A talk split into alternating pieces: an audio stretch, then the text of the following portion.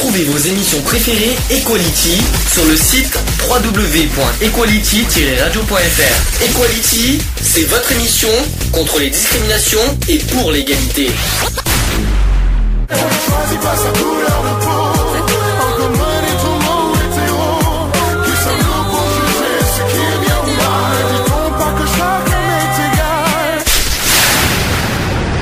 L'union fait la force.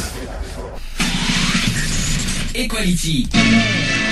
C'est le sujet du jour. Sujet du jour, comme vous le savez, on en a parlé, c'est ça, ça sera sur la maladie d'Alzheimer. Est-ce que vous savez ce que c'est que la maladie d'Alzheimer d'ailleurs, pour- premièrement? Est-ce que vous savez dans quelle catégorie de maladie c'est? C'est neuro... neurologique. Alors c'est neurologique, oui. Alors c'est un peu plus, c'est un peu plus que ça. C'est neurologique effectivement, mais c'est considéré comme neurodégénératif. C'est un peu plus compliqué. C'est-à-dire une perte, une perte progressive de neurones. C'est ça. Alors c'est une maladie malheureusement incurable. Il faut le rappeler, euh, incurable du tissu cérébral qui entraîne la perte progressive et irréversible des fonctions mentales et notamment de la mémoire. C'est la forme la plus fréquente de démence, qu'on en parlera tout à l'heure, la démence, euh, chez l'être humain. Euh, elle fut initialement décrite par le médecin allemand qui s'appelle Alois Alzheimer en 1906. Euh, les causes exactes de la maladie d'Alzheimer restent encore inconnues. Euh, des facteurs génétiques et enviro- environnementaux euh, contribuent à son apparition et à son développement. Euh, il existe cependant des facteurs de risque connus, c'est-à-dire certaines anomalies génétiques. Il y a des facteurs aussi de risque cardiovasculaire ou encore l'intoxication à certains métaux lourds.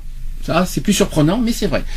Le premier symptôme est souvent des pertes de souvenirs, donc on parle d'amnésie, qui se manifestent initialement par des distractions mineures, qui s'accentuent avec la progression de la maladie. Les souvenirs plus anciens sont cependant euh, relativement préservés. L'atteinte neurologique s'étend par la suite au cortex associatif frontaux euh, et temporaux pariétaux. Je suis désolé de parler en, en- en mat- en matière médicale, mais c'est comme ça que c'est dit.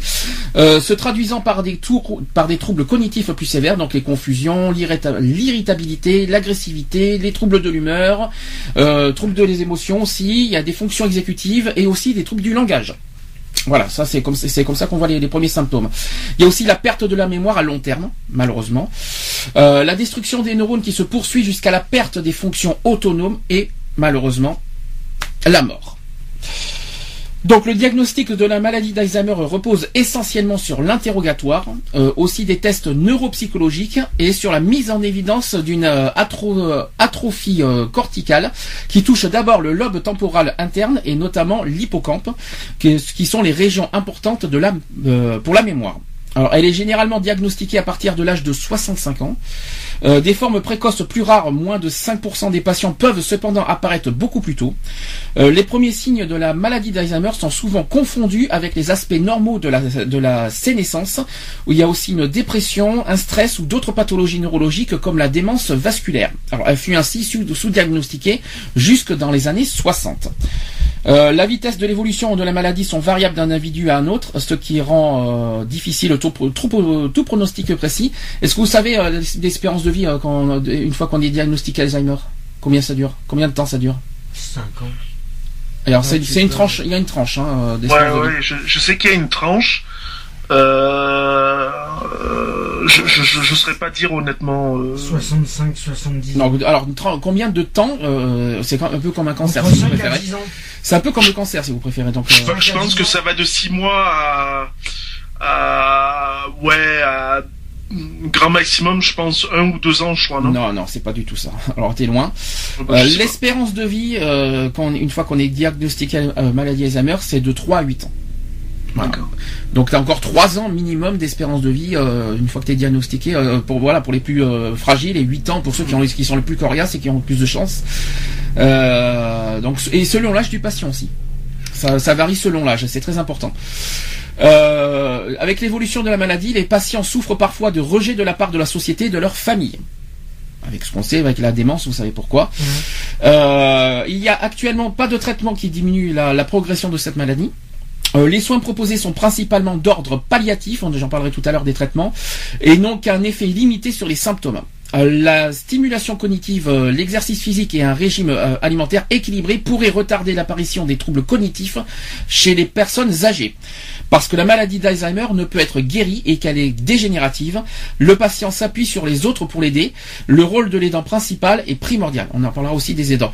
Il y aura un élément qui m'a beaucoup surpris, qui peut retarder l'échéance de, la mort. Moi, j'ai été très surpris sur, sur certains éléments, notamment l'alcool. J'en parlerai tout à l'heure. Ça m'a surpris aussi qu'on peut boire du vin pour, euh, euh, retarder l'échéance. Moi, ça m'a un peu surpris quand j'ai vu ça. Euh, la maladie, alors ça, des chiffres maintenant. Des chiffres, la maladie d'Alzheimer touchait environ 26 millions de personnes dans le monde en 2005 et pourrait en toucher 4 fois plus en 2050. Ça veut dire, quand on y réfléchit, 100 millions. ce qui évaudrait alors à une, à une personne sur 85 dans le monde. Dans les pays développés, la maladie d'Alzheimer est l'une des pathologies les plus coûteuses dans la société. Étant donné la prévalence de la maladie, un important effort est mené par la recherche médicale pour découvrir un médicament qui permettrait de stopper le processus neurodégénératif. La principale piste de recherche vise à attaquer aux plaques euh, amyloïdes qui se forment entre les neurones au cours de la maladie et aux agrégats de protéines taux euh, formant les dégénérescences neurofibrillaires à l'intérieur des neurones. je me demande comment je fais pour arriver à dire tout ça. Alors en France, est-ce que vous savez euh, combien sont touchés? Par la maladie d'Alzheimer Non, ça me. Est-ce que t'as pas de chiffres hein? Ouais, j'ai pas de chiffres enfin en tête là non, j'ai pas de chiffres je dirais euh, un Français sur euh, sur 10 euh, peut-être. Alors. en termes exacts, ceux qui ont exact, ceux qui ont actuellement la maladie d'Alzheimer, ils sont 850 000 personnes malades en France. Mais 3 millions de Français au total sont directement ou indirectement touchés par la maladie d'Alzheimer. 3 millions, c'est beaucoup. Hein. Quand on y réfléchit. ça fait un sacré nombre de. Ça, ça fait énormément quand on y réfléchit. Ça fait un peu c'est un chiffre exact qui a, été annoncé par l'association euh, France Alzheimer. de, la population. Voilà, que je tiens à le dire. Est-ce que, vous, est que vous savez combien de stades il y a dans la, la maladie, de la maladie d'Alzheimer? Euh, Trois. Non. Il y en a beaucoup plus que ça au passage. Ah bon, je sais pas. Est-ce que, Aucune idée. Ah, tu l'apprends en fait. Ah oui, moi là j'apprends, oui, euh, j'apprends. D'accord. D'ailleurs, question avant que je parle des, stades, est-ce que vous avez été confronté un jour ou l'autre à une personne qui, qui, qui, souffre de la maladie d'Alzheimer? Pas encore. Pas encore, mais t'aimerais, euh, si jamais ça t'arrive, comment, euh, qu'est-ce que tu, comment tu ah bah, Après, que faire? C'est ça, c'est toujours la, question qu'on attend tous, c'est que faire quand on est face à une personne qui est atteinte de d'une maladie aussi cruelle, quoi, parce que ça reste quand même quelque chose de cruel. Euh, je pense que malheureusement, mis à part discuter avec la personne, euh, voilà, histoire de euh, de, de lui faire penser peut-être à autre chose, à, voilà, je pense que c'est c'est ce qu'il y a de mieux, quoi. D'accord. Est-ce que t'as jamais été confronté non plus? Non, moi ça me ni quelqu'un qui a de la démence au passage non plus euh, Alzheimer ou démence, aucun des deux euh, bah, T'as deux formes de démence. Hein, Alors démence, t'en as plusieurs. Hein, oui, t'as plusieurs formes. Alzheimer est une des est, est, une des formes de démence au passage. Euh, oui, t'as plusieurs t'as plusieurs formes de démence. Après, euh, être confronté à ça. Euh, même à l'extérieur, même, même dans la vie courante, même euh, jamais, même dans, en tant que protection civile, t'as jamais été confronté à ce genre de. Alors pas, pas pour l'instant parce que moi, comme tu sais, je suis à un niveau euh, à la protection civile qui est encore assez bas.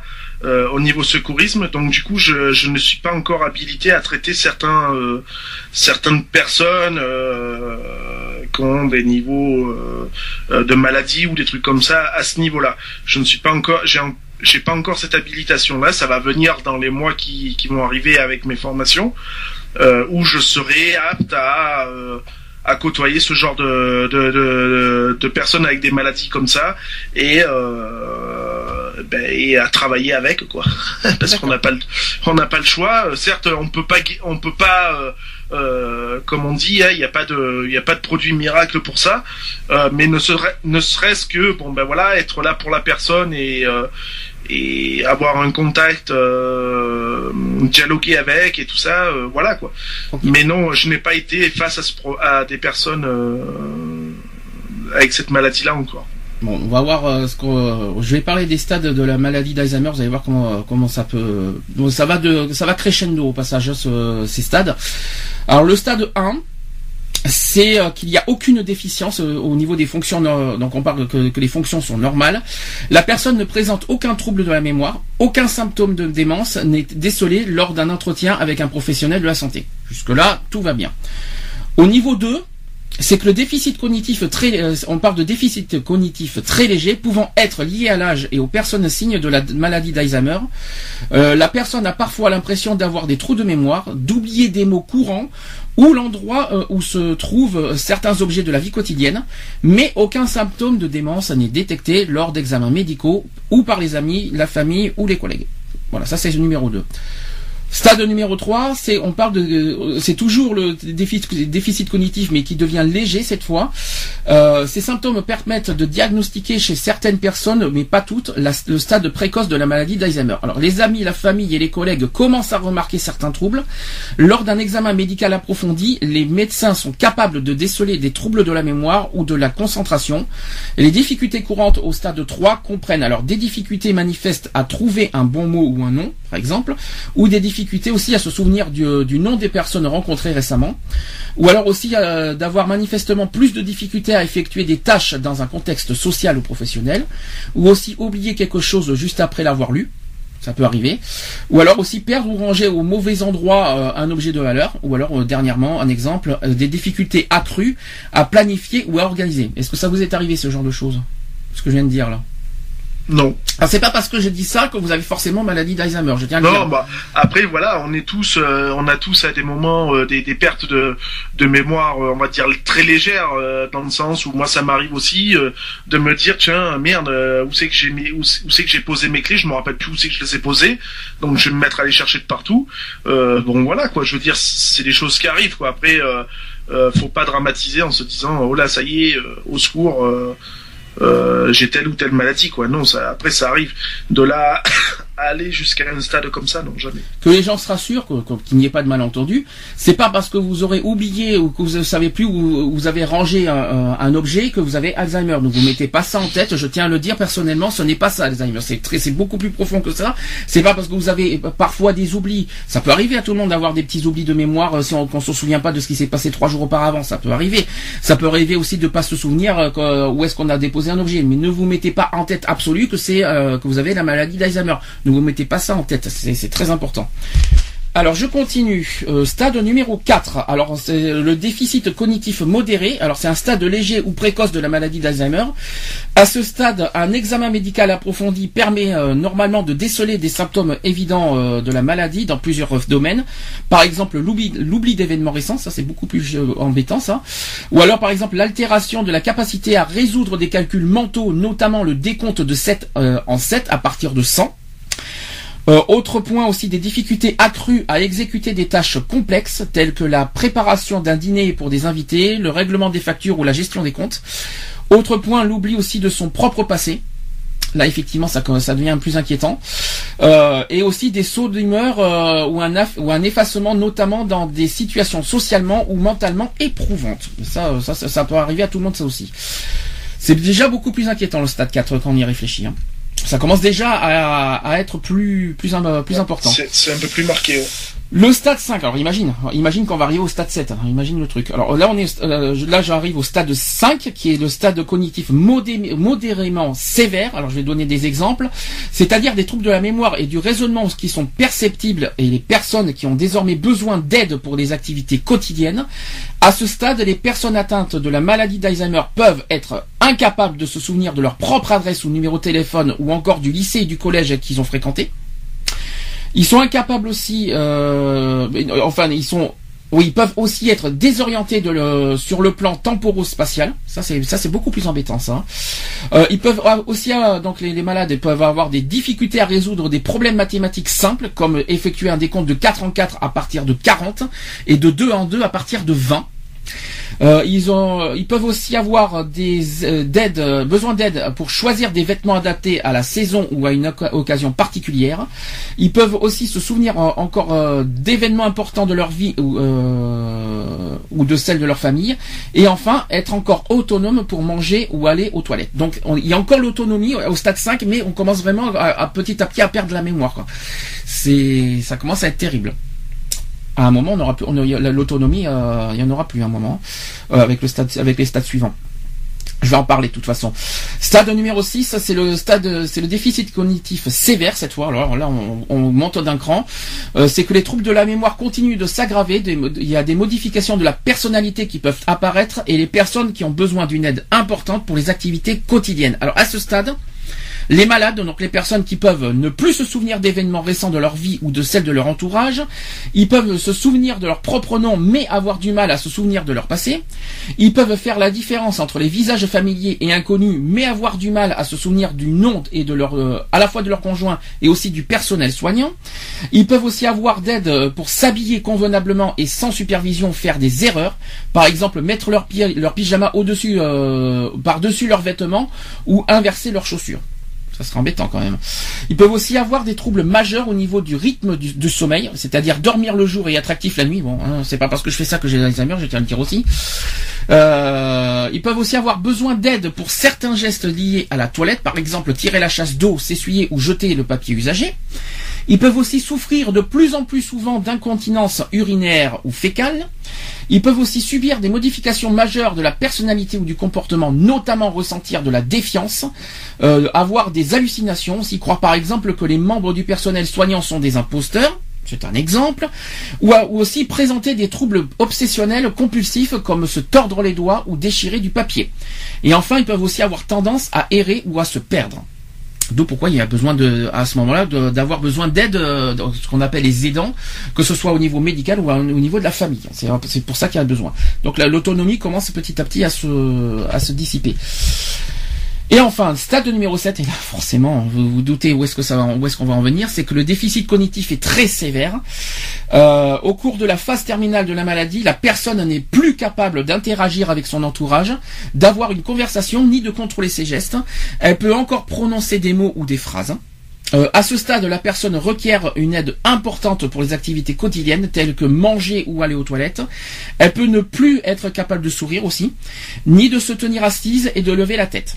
Alors ces réflexes deviennent anormaux, il y a ces muscles qui, de- qui se raidissent aussi et elle commence à avoir des troubles de la déglutition. Voilà les, voilà les stades de, de- de la maladie d'Alzheimer.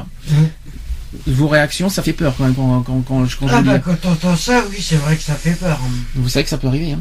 Bon, il y a, bon, euh, on ne sait pas parce que euh, Lionel qui dit plus rien d'un coup. Je, je sais pas où il est. Non, non, non, je suis, je suis très attentif en fait au, à tout ce qui a, tout ce qui a été dit, les, les, les différentes phases en fait, Mhm. euh, parce que bon ben voilà, on est, on est tous, euh, tous aussi bien moi que, que tout le monde, euh, on n'est pas à l'abri de, de tomber sur des personnes, euh, euh, voilà, que ce soit notre, notre entourage ou autre, euh, atteintes euh, peut-être à leur insu de cette maladie-là, quoi. Peut-être que certaines personnes ne sont pas forcément au courant. Donc c'est vrai qu'en connaissant toutes ces phases-là avec les différents symptômes, on peut peut-être nous aussi euh, euh, euh, faire comprendre à la personne que là, attention, euh, euh, il y a peut-être risque de, de maladie d'Alzheimer ou, ou, ou autre quoi. hein. donc euh, et au pire des cas de prévenir soit la, per- la famille de cette personne-là euh, et voilà quoi. Est-ce que Donc je pense que c'est très important de, de connaître bien les phases, euh, toutes les toutes les phases, euh, toutes les phases et savoir ce qui se passe euh, par phase. Quoi.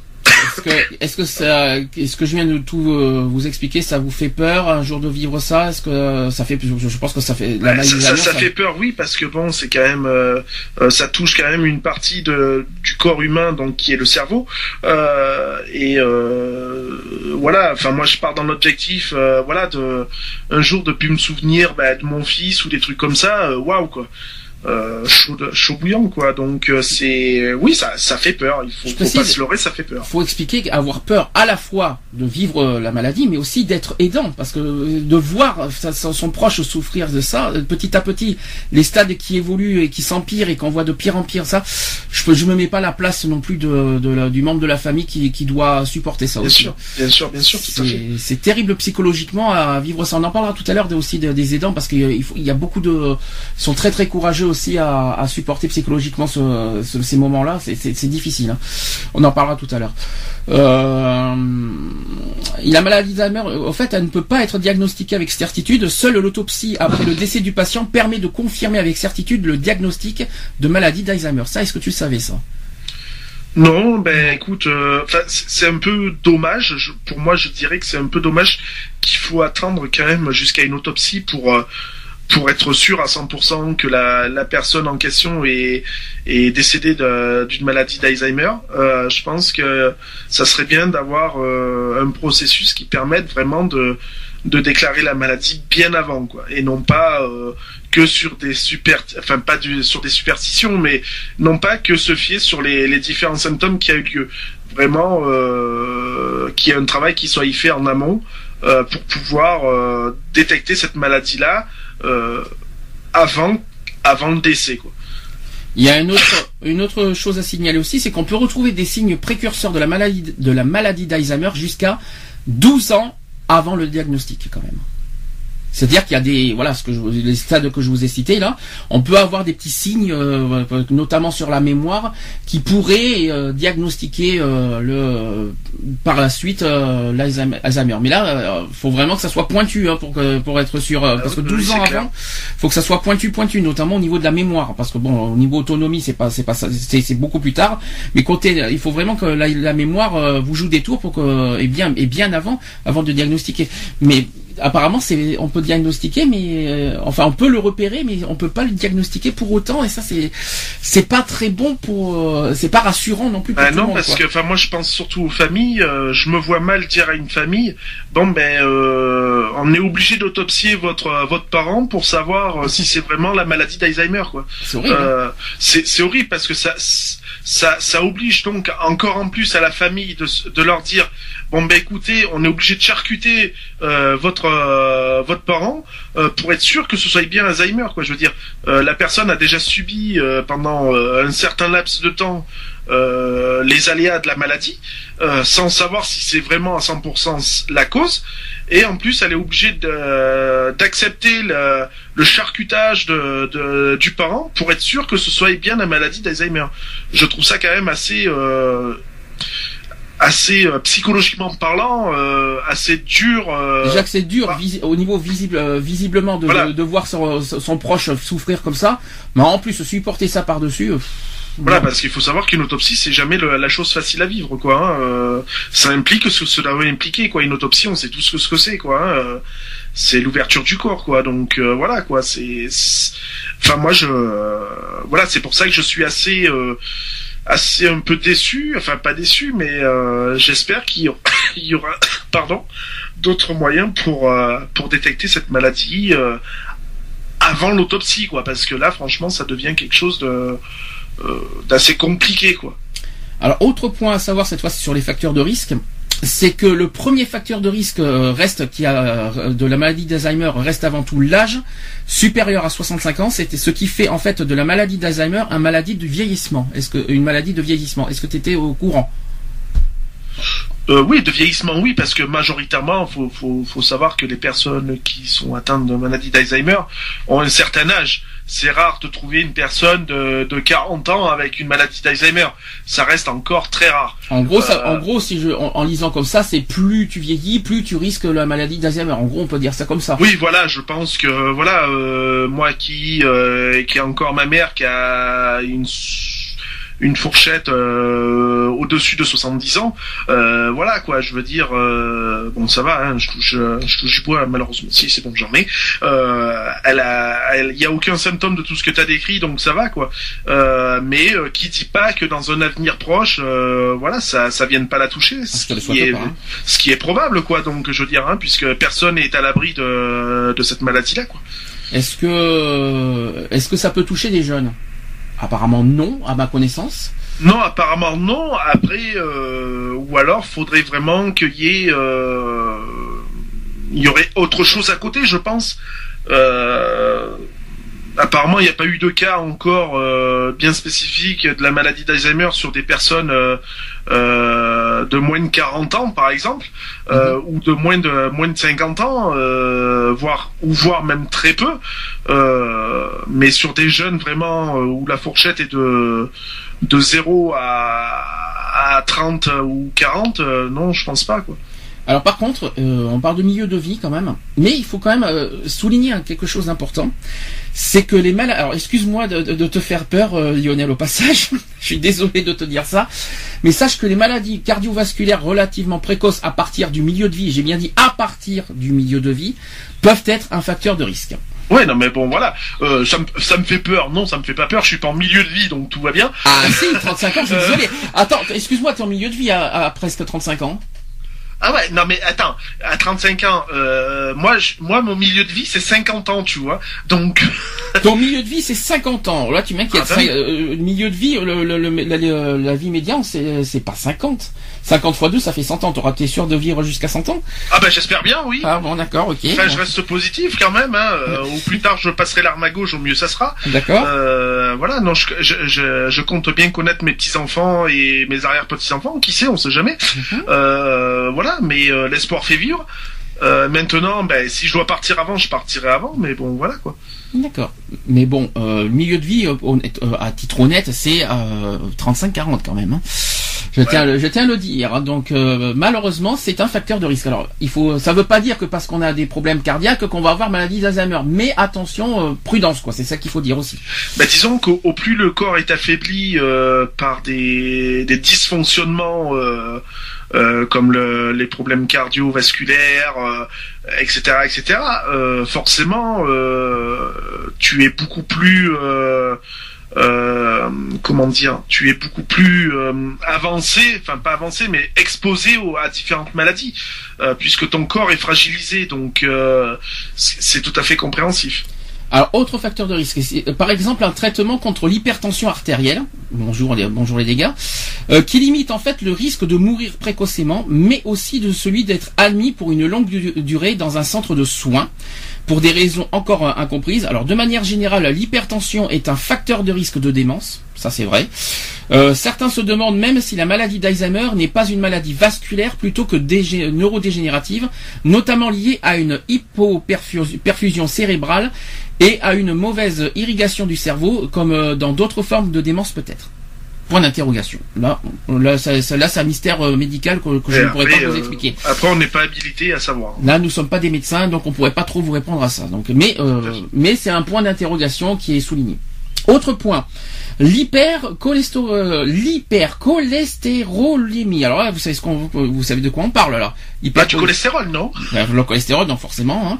Euh, qui est donc l'hyper euh, quand on a trop de cholestérol, qui est également un facteur de risque. Un régime riche et acide gras po- polyinsaturé oméga 3 et oméga 6 et pauvre en acides gras saturés pourrait à l'inverse diminuer le risque de développer la maladie d'Alzheimer. Ah bon J'en parlais tout à l'heure parce qu'il y a une histoire de, de, de potassium aussi. Enfin, je sais pas, je sais pas quoi, mais j'ai pas tellement compris, mais j'en parlerai tout à l'heure au niveau alimentaire. Bah, C'est bien connu que les oméga 3 font diminuer le mauvais cholestérol de toute Ça, façon. oui, surtout, euh, c'est ce qu'on dit, hein, mais bon, c'est, on va voir. Euh, le tabagisme maintenant qui augmenterait sensiblement le risque de survenue de la maladie d'Alzheimer. Alors attention, ça ça ça ça, ça va faire coup, il y a des ça va faire beaucoup euh, faire de bruit cette histoire. Le tabac c'est simplement euh, bon, c'est sûr que vous aurez plus de chances d'avoir un cancer que maladie d'Alzheimer, faut être honnête. Mais euh, le tabac, bah, pourquoi le tabac? Bah, je pense que le tabac bah, ne fait pas trop de bien au cerveau, je pense notamment et euh, Après, après, voilà, pour en venir justement au tabac, C'est tabou, Pour, hein. pour moi, personnellement, euh, je préférerais euh, mourir d'un cancer des poumons à cause de avoir fumé que de mourir de la maladie d'Alzheimer. Hein Oui, mais je souhaite à personne ni l'un ni l'autre quand même au passage. hein, non, moi non que, plus, mais euh, enfin après, c'est mon avis personnel, quoi. voilà. Quoi. Parce que mourir d'un cancer, c'est pas mieux, excuse-moi de te le dire, mais c'est doit être même pire, mais parce que c'est plus radical en plus. Oui, au moins tu souffres moins, c'est vrai, t'as pas fort. T'as pas- Exactement. T'as pas faux quelque part. Dans un sens, mais je souhaite à personne quand même. Euh, l'use- oui, Tu voulais dire Non, non, moi non plus. Autre euh, facteur de risque, c'est au, euh, au sujet de l'usage des anxiolytiques. Décidément, j'ai de la chance moi. hein. Euh, en particulier des benzo, alors des benzodiazépines, je connais pas, euh, et des somnifères qui augmenteraient le risque de survenance de la maladie d'Alzheimer. Le risque serait majoré de 20 à 50 au passage. C'est-à-dire qu'on en, en prenant des, anxiolytiques, le risque serait majoré de 20 à 50% d'avoir la maladie d'Alzheimer plus tard. Je m'inquiète quand même. hein. Euh, la France est quand même un pays de forte consommation de ces produits. Et oui, c'est ce que vous savez ce qu'on dit, c'est que soi-disant que la France est le premier pays euh, de par rapport à la dépression. Donc imaginez pour les anxiolytiques. Ça doit bien donner en France. Mais bon, je répète, c'est pas parce que vous êtes déprimé que vous allez avoir Alzheimer. Il faut quand même être très très très attentif à ce qu'on dit parce que c'est pas du tout, euh, c'est pas du tout ça. C'est pas la dépression qui euh, qui rend le, qui qui, euh, accroît le risque d'Alzheimer. C'est les médicaments qui qui qui voilà qui affectent, je pense, le le, métabolisme du corps et notamment le cerveau qui malheureusement nous font risquer. Euh, cette maladie. Je pense que ça doit être ça. C'est comme le tabac d'ailleurs. hein. Je pense que c'est exactement le même problème. Et autre autre chose, c'est que le diabète aussi est un facteur de risque. Est-ce que ça tu le savais ça? Oui, moi, alors moi le diabète, je le savais puisque mon père est, est mort du diabète, donc euh, Mais- mais- on, était au courant que que le, le diabète était un facteur de, de la maladie de la maladie d'Alzheimer. Ça, ça, ça, ça peut être beaucoup plus inquiétant par contre, Euh, parce que les diabétiques courent un risque environ deux fois plus élevé d'être concernés par la démence vasculaire ou la maladie d'Alzheimer que le reste de la population. Et même pour les, non-diabétiques, un taux élevé de glucose élève significativement le risque. Ça promet, hein D'autres facteurs de risque de la maladie d'Alzheimer ont été évoqués. Il y a aussi des, euh, par exemple des, des antécédents personnels de dépression. Décidément, on n'a pas de chance. Euh, il y a aussi un niveau socio-culturel bas. Il y a aussi des hypothèses de traumatisme crânien ou l'exposition à l'aluminium qui sont controversées. Euh, L'inactivité physique a été longuement étudiée et semble pouvoir être retenue comme facteur de risque. Voilà. Donc on- moi je pense que c'est plus euh, la maladie d'Alzheimer, ça concerne beaucoup le cerveau et la mémoire. Moi je pense qu'il faut, il faut tout, il faut vraiment faire un travail, au- euh, stimuler le cerveau pour éviter toute, toute forme de Hmm. problème de mémoire, je pense. hein. Alors moi, je suis tombé sur un article qui date du 30 septembre 2014. Oui. Euh, qui, qui notifie, qui confirme donc le lien entre la benzodiazépine et la maladie d'Alzheimer. Donc une étude française publiée dans les dernières éditions du British Medical Jour- Journal le confirme. La prise régulière de benzodiazépine est une d'une période supérieure à trois mois augmente fortement les risques de survenue de la maladie d'Alzheimer. Est-ce que tu sais ce que c'est que le benzodiazépine? Alors j'étais dessus, Ouais. j'étais dessus, donc je vais revenir dessus. C'est bon. On sait que c'est un anxiolytique, mais dans la quelle catégorie? Parce que euh, moi, moi personnellement, je connais pas les, les benzodiazépines. Enfin, moi, ça me parle pas, à moins que ce soit des contenus dans, dans les, euh, que ce soit un produit qui est, euh, qui est dans, dans les médicaments même.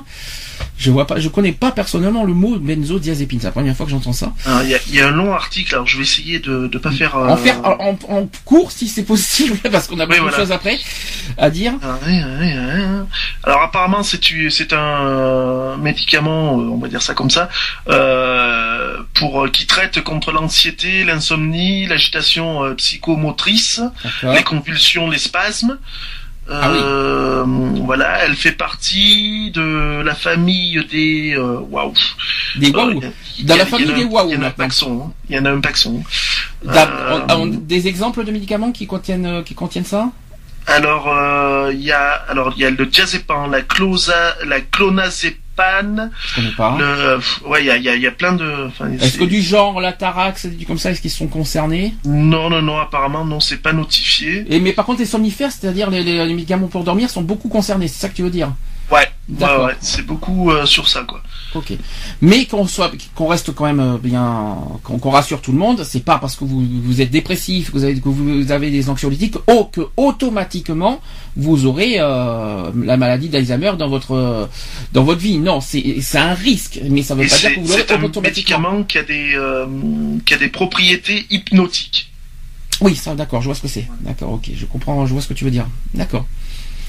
Mais que- voilà, qu'on rassure quand même tout le monde. C'est un risque. Ça ne veut pas dire que, vous l'aurez, que, les gens l'auront automatiquement. C'est juste un facteur de risque. C'est juste. Euh, oui. Faut pas, faut pas que tout le monde se mette. Euh, ne, tirez pas la sonnette d'alarme. On dit ah ben tiens, je suis en dépression, je, je, je, prends des oxyolytiques, j'aurai automatiquement maladie d'Alzheimer plus tard. Non, ne vous mettez surtout pas ça en tête. C'est une erreur. C'est juste un petit facteur de risque. Voilà, c'est les médicaments, comme tout le monde. Hein. Euh, si franchement, euh, franchement, sachant qu'on est le premier, pays de dépression, euh, si franchement les anxiolytiques mettraient automatiquement la maladie d'Alzheimer, il y en aurait beaucoup plus que ça aujourd'hui qui seraient touchés par la, maladie d'Alzheimer dans ce cas. Hein. Je tiens à le dire au passage.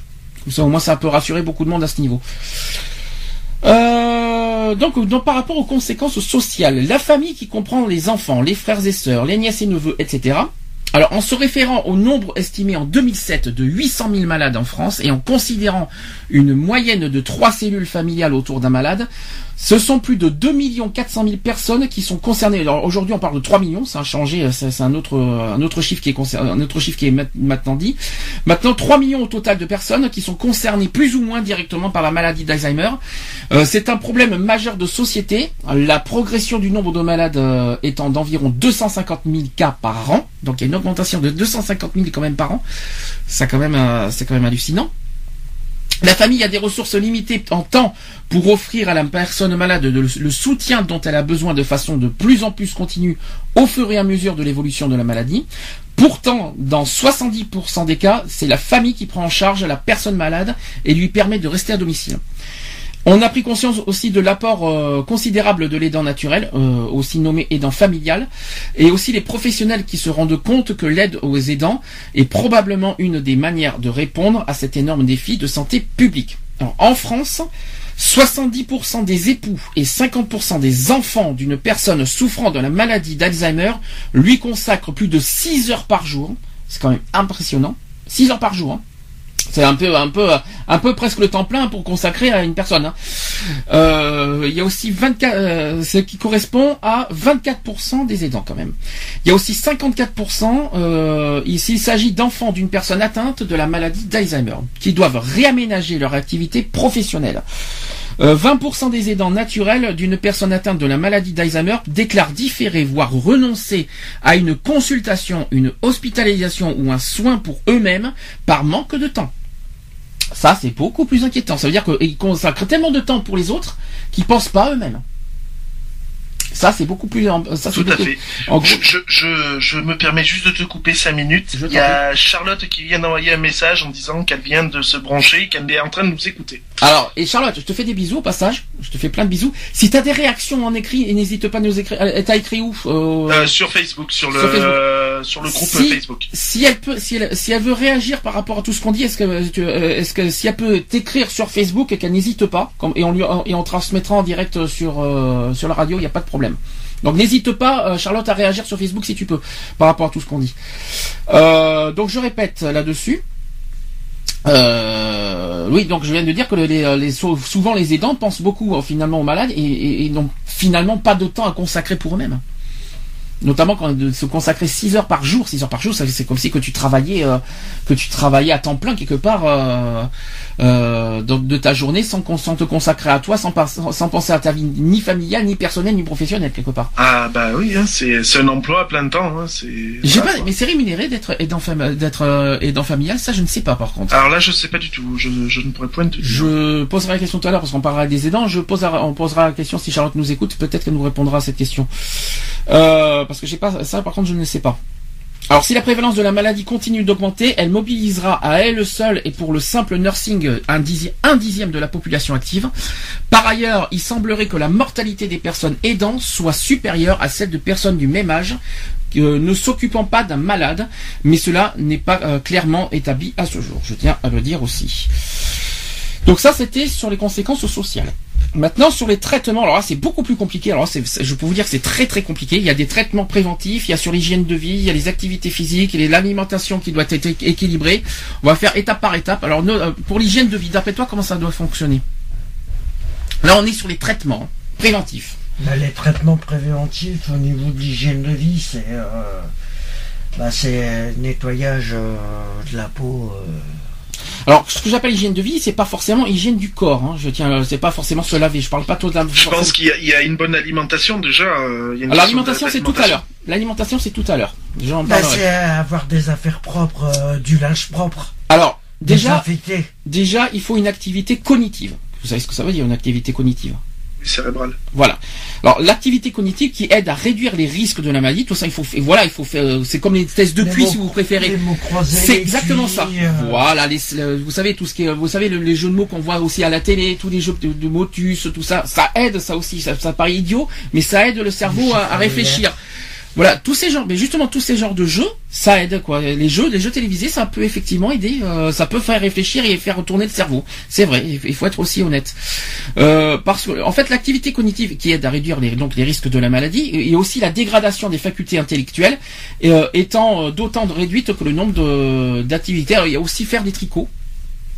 Voilà, la télévision qu'on vient de dire, le cinéma aussi qui aide, Mm. la lecture. Et oui, la lecture, euh, Ouais, bah oui. ça, ça aide aussi. Il y a aussi les jeux qu'on vient de dire, euh, donc les mots croisés, les mots fléchés, tous tous ces petits jeux de mots, tous ces jeux de mots, les jeux de mots, hein, pas les mots, pas les jeux, euh, pas les jeux électroniques, s'il vous plaît, c'est pas de ça qu'on parle, hein. C'est pas, euh, c'est pas les jeux, euh, c'est pas les console consoles. vidéo, non. Évitez les jeux vidéo, s'il vous plaît. On parle des jeux, comme on vient de dire, euh, les, jeux- les mots croisés, les mots fléchés, les jeux qu'on vient de, qu'on parle de la télé, euh, euh, les sudoku. etc., etc. Exactement. La durée des études avant 25 ans n'a pas d'effet sur les pathologies à l'origine de la maladie d'Alzheimer, mais il protège des symptômes. Euh, le cerveau qui peut être atteint, mais les signes cliniques de dégénérescence cognitive sont retardés de 7 à 10 ans. Ce retard aboutit à diviser par deux la possibilité d'en manifester les, les symptômes pour la population la plus instruite. Cet effet retardateur des symptômes a été constaté dans de nombreuses études. Je tiens aussi à le dire. Alors, deuxième traitement, on est toujours sur l'hygiène de vie, c'est sur l'activité physique cette fois. On est d'accord? Pourquoi l'activité physique? Parce que l'exercice physique tout au long de la vie pourrait prévenir le, pré- euh, le risque de la maladie d'Alzheimer chez les sujets à risque, peut-être euh, en diminuant le risque d'hypertension et d'accidents cardiovasculaires, tout simplement. Mm. Bon, je, euh, les, les, euh, les personnes de 65 ans qui font des activités physiques, euh, ils vont pas faire de la musculation non plus, ils vont pas faire, ils vont pas courir à 2 gamin. kilomètres. Oui, du footing à la limite, de la marche. Mm. La marche, vous savez que vous savez ce qu'on dit, euh, tout, tout ce qu'on dit sur la marche. La marche est une activité physique majeure. 30 minutes de marche par jour, ça fonctionne. Mm. C'est ce qu'on dit. C'est- la prévention qui est très très conseillée d'ailleurs pour les personnes qui ont du mal à faire du sport, par exemple. 30 Tout à minutes. fait. C'est, tu me le confirmes, monsieur Je, protection je- je- je confirme, oui. Est-ce qu'il y a d'autres préventions dans ce genre-là au niveau activité, activité physique et qui sont conseillées? À part la, la marche Euh, la- la- bah, à part la marche, bon ben euh, après pour ceux qui se sentent vraiment, euh, voilà comme tu disais, le footing aussi, il, il fait pas mal euh, puisque ça ça accélère, on va dire, euh, le rythme cardiovasculaire, hein, donc euh, euh, donc ça c'est beaucoup plus intense, mais bon voilà. Après il y a des personnes qui font du fitness. euh, Je vais prendre, ça peut paraître débile, il y a beaucoup de gens qui en rigolent, mais ça ça y joue pas mal. Euh, la- la- par exemple, l'activité la zumba, par exemple. Oui, mais bon. C'est une très bonne activité. Oui, mais ça bon, reste- Les personnes qui ont 65 ans, qui n'ont pas le, Il y, y y en a quand même. Hein. euh, Il y a quand même. une- Bon, elles sont pas, elles sont pas atteintes de, de maladie euh, d'Alzheimer, hein, mais Mm. Euh, c'est- il y a des personnes, euh, nous, euh, de par chez par chez nous, Ah, euh, ouais, on a un club de Zumba et on a des personnes qui vont de, euh, ouais, il y a des de personnes 7 à de- de- 77 ans, on va dire ça comme ça. voilà, exactement, bien sûr. Mais euh, c'est pour ceux qui ont du mal à faire des activités sportives. Est-ce qu'il y a, à part la marche, est-ce qu'il y a un autre, une autre possibilité, un autre conseil à à donner? Alors ceux qui ont, qui ont du mal, ben il faut, euh, il faut, il faut marcher quoi. Il faut euh, dans un premier temps, voilà, il y a la, comme dit euh, Charlotte, il y a la natation aussi. Pour ceux qui, euh, qui ont la possibilité d'aller d'aller nager par exemple, la natation il fait pas mal aussi. Euh, Il y, a, il y a des activités qui qui sont pas, euh, qui, qui ne vous obligent pas forcément à soulever du poids. Donc je parle des salles de musculation, etc., etc. Euh, euh, voilà, les activités sportives, euh, ben, vous le faites tous les jours chez vous. Hein, euh, euh, bah, il faut bouger quoi c'est tout quoi il y a, pas de secret il faut bouger quoi euh, la marche bah oui la marche est précurseur hein, de toute façon hein, on le dira jamais assez quoi euh, faut pas hésiter à marcher euh, ne serait-ce que si vous pouvez pas 30 minutes eh ben vous vous fractionnez les 30 minutes quoi je veux dire hein, vous faites deux fois 15 et puis voilà quoi vous marchez 15 minutes, vous vous, repo- vous, vous posez euh, 3, 2, 3 minutes et vous repartez pour 15 minutes et puis voilà quoi. Ou, ou 3 fois 10. Oui, après il faut, faut savoir fractionner. Si euh, on sait que euh, les 30 minutes on va pas les tenir parce qu'on va être super essoufflé ou un truc comme ça, bah, dans un premier temps vous fractionnez et puis euh, et au fur et à mesure du temps, c'est-à-dire pendant une semaine vous allez fractionner vos 30 minutes et après la semaine d'après, ben, vous allez ce que vous avez fractionné, vous allez le refractionner en deux. Et puis la semaine d'après, ben, vous fractionnez plus et vous les faites d'une traite quoi. Dis-moi Lionel, c'est un message personnel que tu adresses non, pas du tout. Non, parce que le coup du d'être essoufflé, tout ça, euh, ça me rappelle des mais, choses. Mais c'est normal. Même moi qui ai repris le sport, euh, même moi qui ai repris, qui ai repris le sport, pardon, euh, ben je, je suis encore même encore maintenant euh, au bout de, de 15-20 minutes d'effort, je suis essoufflé comme un bœuf, quoi. Hein, donc j'ai pas honte de le dire. Pauvre bœuf, au passage, dis qu'il a rien fait de mal. non mais bon, c'est façon de parler, quoi. Bon, quoi qu'il en soit, l'activité, l'activité physique, en fait, c'est juste pour euh, pour avoir de moins moins de risques au niveau cardiovasculaire. C'est juste ça. Comme Tout c'est, juste ça euh, au niveau de prévention. Et ça fait du bien au moral aussi. Donc il faut savoir que. C'est ce qu'on dit, hein. Non, mais c'est même sûr. Hein, je, je, je, confirme là-dessus. Euh, ça dépend dans quel environnement tu es aussi, au passage. C'est sûr. Si je peux me permettre quand même de te de contrer. C'est sûr que quand t'es entouré de béton et de trucs, c'est c'est pas évident. Après, quand t'es entouré de montagnes, c'est plus facile. Ah, c'est plus facile, mais il faut, ça dépend. Donc, voilà, je, te, je te dis, ça dépend de l'environnement auquel t'es entouré aussi, parce que si t'es dans un environnement hostile et qui est, et un petit peu euh, triste et auquel tu vois des gens qui sont très, euh, comment dire, impolis et mal, euh, tout ça, ça, ça te donne pas envie de sortir, on va dire. Si je peux me permettre une, petite parenthèse. Mais, quoi qu'il en soit, pour éviter les maladies cardiovasculaires, malheureusement, on ne doit pas échapper à la marche. Voilà, c'est ce qui c'est vrai, c'est ce qu'on dit. C'est précurseur, hein, donc mm. euh, ça a fait ses preuves aussi, donc euh, voilà quoi. Hein, on peut pas, euh, on peut pas, on peut pas passer outre quoi. Hein. Il n'y a pas de secret de toute façon. marcher 30 minutes pour ceux, c'est c'est un minimum. Hein. Après c'est un minimum. Ceux qui se sentent faire plus peuvent faire plus. après il faut pas non plus abuser. C'est pas parce que vous allez faire 4 heures de marche que que vous allez passer totalement au travers. Non, euh, euh, vaut mieux euh, pour ceux qui, aiment la marche minimum, ben ouais, 30 minutes, 30 minutes par jour, c'est bien quoi. Et ceux qui peuvent pas par jour, ben au lieu de faire 30 minutes en une seule fois, en une seule journée, ben vous faites, je sais pas, par exemple aujourd'hui vous allez faire 15 minutes. Demain, vous allez refaire 15 minutes, par exemple, et au fur et à mesure, si vous vous sentez d'aller un peu plus loin, d'aller un peu plus loin, ben vous augmentez votre temps de, de marche, et puis voilà. Soit disant que c'est bon pour la digestion aussi. Mais bon. Ça, c'est une autre histoire encore, je crois. Oui, c'est encore Mais c'est ce qui me semble. En parlant de digestion, ça tombe bien parce que l'autre sujet, c'est sur l'alimentation. Maintenant, là, on est toujours sur les traitements. Hein. Euh, traitement donc sur l'alimentation qui doit être équilibrée. Alors là, c'est très compliqué. Est-ce que vous, est-ce que vous savez ce qu'il faut? Pour être euh, d'abord pour avoir une euh, qu'est-ce qu'il faut ben, je pense qu'il faut d'aliments pas trop gras de toute façon. Pauvre, il faut que ça soit pauvre en cholestérol exactement parce que le cholestérol semble avoir un effet négatif sur les processus de mémorisation et sur, et sur certaines structures du cerveau. Donc ça c'est ça c'est un, un exemple. Euh, en sucre alors le sucre, euh, là je pense que j'ai tellement de j'ai tellement de choses. Euh, ah oui, toujours sur les matières grasses, euh, ce que dit Lionel. Euh, pauvre en matières grasses parce que les matières grasses consommées devant devant préférentiellement préférentiellement être polyinsaturées et en, évitant les matières grasses saturées et les acides gras trans. Ça fait bizarre de dire trans, mais bon, c'est bizarre. oui, c'est comme ça. Donc ensuite, pauvre en quoi Donc en, sucre. le sel aussi, je pense. Alors le sel, exactement. Pourquoi?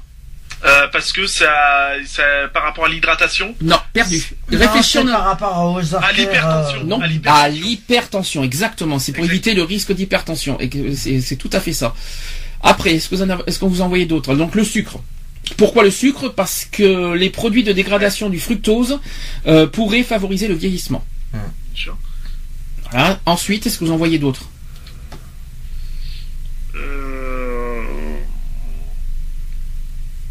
Alors, je vais quand même. Ça, non, j'en ai pas d'autres qui viennent. Qu'est-ce que vous pensez du café et de la caféine, par exemple? Ouais, c'est un destructeur aussi. Eh bien non, c'est le contraire. Le café, le, café, ça n'a jamais ah, été bah, reconnu comme un destructeur. C'est conseillé. C'est conseillé, et je vais, alors c'est conseillé, pas forcément pour ceux qui ah, vivent les problèmes. attention. C'est pas conseillé. Après, tu peux le boire euh, sans sucre. Euh, si vous êtes en hypertension, ne, ne, buvez pas de café pour autant, je vous en supplie, je, je, je, suis, je vous dis ça en connaissance de cause. Ne prenez pas de café en cas d'hypertension et de problème de nerfs. Hein. Ah bon? Euh, Ah oui, ah oui non. non, je t'en prie quand même. Le café, c'est un excitant, attention. Alors le ah café, la ca- le- pourquoi le, alors, le café Ouais, et la, caféine, ouais, ont été proposés comme l'un des moyens d'améliorer l'état des patients, mais avec des effets secondaires possibles. C'est ce que je suis en train de vous dire. Mais attention, c'est un traitement préventif euh, pour, les, Mm. pour ceux qui vivent Alzheimer. Pourquoi? Parce que ça stimule. C'est un excitant. Ouais. Eh. Voilà. Ça excite. Mais attention, avec effet secondaire derrière, ça peut, c'est possible. Parcimonie aussi. Faut le, faut le, euh, faut boire du café. Il faut pas boire une cafetière par jour, quoi. Par exemple, n'est-ce pas? Euh, Bonjour. Il y a pas de message, il y a pas de message personnel, hein. Non, non, du tout, du tout, mais euh, du tout. Je ne suis pas concerné. Non, non, non, du tout, du tout. Moi, je bois juste une Ah cafetière et demie par jour. toi, pardon. Excuse-moi. Je bois, déconne. je bois juste une cafetière et demie par jour. Oui, oui, oui. Mais je suis pas concerné. Qu'est-ce que vous en pensez des vitamines C maintenant Ben, la vitamine C, ça peut être bon aussi. C'est à double tranchant. Alors non, c'est le contraire. Les vitamines C et E, au passage, c'est très conseillé. Eh oui. C'est, il faut que ça forcément. soit, il faut qu'il y ait une Ouais, alimentation. l'orange, euh, L'orange est conseillé. Il euh, faut une alimentation riche en vitamine C et E. Oui, voilà. Alors, tu sais que quand même, le fruit qui contient le plus de vitamines, ce n'est pas l'orange. Hein. Non. Alors, alors c'est, ce qu'on disait. C'est soi-disant que c'était la clémentine, mais euh, mais En apparemment c'est c'est la banane. ah non, Non. perdu. Non, Ah non, c'est le kiwi. ah c'est possible ça. Oui. C'est le kiwi qui contient le plus de vitamine C. C, Ah. attention. Vitamine C. Donc euh, le- le- la rumeur comme quoi c'était les oranges, c'est, faux en fait. laquelle- Alors, disons qu'en en deuxième position, tu as effectivement l'orange, Mhm. mais celui qui contient le plus de vitamine C, ça reste le kiwi. Et celle qui est... et celui qui contient le plus de vitamine E, c'est lequel? Ça, je sais pas. Alors là, par contre, euh, Ah, le, il- dans la protection civile, lui, il connaît pas ses bases. Ouh, pas bien. j'en suis pas là, moi. Pour Ah, mais il faut faire de la prévention, c'est ça, ton- c'est ça ton rôle. Tu es dans la protection civile. Tu dois protéger les citoyens. Je te charrie moi aussi à mon tour, ça Oui, t'apprendra de me chercher. Il y a pas de problème. Je sais, ça va se venger. Je, je, mais, j'ai- mais pas peur, pas peur, pas peur, j'ai pas peur. Bien, bien, bien. Alors par contre, euh, petite précision, c'est au niveau des viandes. Alors je précise qu'on est toujours dans l'alimentation, on est, on est toujours euh, chez- dans l'alimentation chez les personnes euh, qui sont touchées par la maladie d'Alzheimer. Nous sommes bien là-dedans. Précision pour les viandes. Il faut euh, une, une alimentation moins riche en viande. Mm. Pourquoi d'après vous? Euh, alors, moins, euh, mo- euh, moins riche en viande? Oui. Euh, pourquoi euh... Pourtant la viande il y a des protéines, mais pourtant il y a des con- il y a des comptes il y a quelques eh oui, oui, dans il y a, y y y des... Oui, ça, ça a double tranchant, la viande. C'est ça le problème. Alors en fait, je vais expliquer parce qu'apparemment tu as du mal à, à- à trouver. Oui. C'est que plusieurs études cliniques tendent à démontrer que la consommation de viande, y compris les œufs, aussi, bon les œufs c'est pas bon pour le foie, faut- je, je tiens à le dire aussi. Euh, les œufs euh, en grande quantité favoriseraient le développement de la maladie d'Alzheimer. Et outre l'augmentation euh, du risque lié au cholestérol, il est notamment évoqué dans certaines études le rôle de la méthionine, je sais pas ce que c'est par contre, euh, de la méthionine transformée en homocystéine par le métabolisme intermédiaire. Ça, c'est des trucs euh, vraiment très médicaux que je ne comprends pas. Faudra savoir ce que c'est que la méthionine. Alors, une hyper homocystéinémie, excusez-moi du peu, alors une hyper homocystéinémie, c'est un facteur qui augmente le risque cardiovasculaire et semblerait jouer un rôle dans l'apparition de la maladie d'Alzheimer aussi. Ça va, vous suivez? C'est très compliqué. Hein donc c'est des causes, on va dire, euh, de contenu, on va dire, dans les viandes. C'est pas la protéine, ça n'a rien à voir, c'est une histoire de méthionine. Si euh, Charlotte, tu nous entends encore, si tu sais ce que c'est la, que la méthionine, aide-moi s'il te plaît, je sais pas ce que c'est. à moins que Lionel, tu, tu regardes sur le dictionnaire Wikipédia, mais fouine. mais je vois pas ce que c'est que la méthionine personnellement. Alors, au niveau de l'alimentation végétarienne, euh, qui aurait un effet protecteur en revanche. Donc il faut manger. C'est. Donc euh, si vous êtes Alzheimer, mangez végétarien, c'est ça que ça veut dire finalement Ouais, dans notre. c'est c'est un petit dire peu- végétarien. C'est, c'est-à-dire que les, en fait, les populations indiennes pratiquant le végétarisme depuis des générations ont un taux d'individus touchés par la maladie d'Alzheimer qui est le plus faible enregistré par le monde. Hum.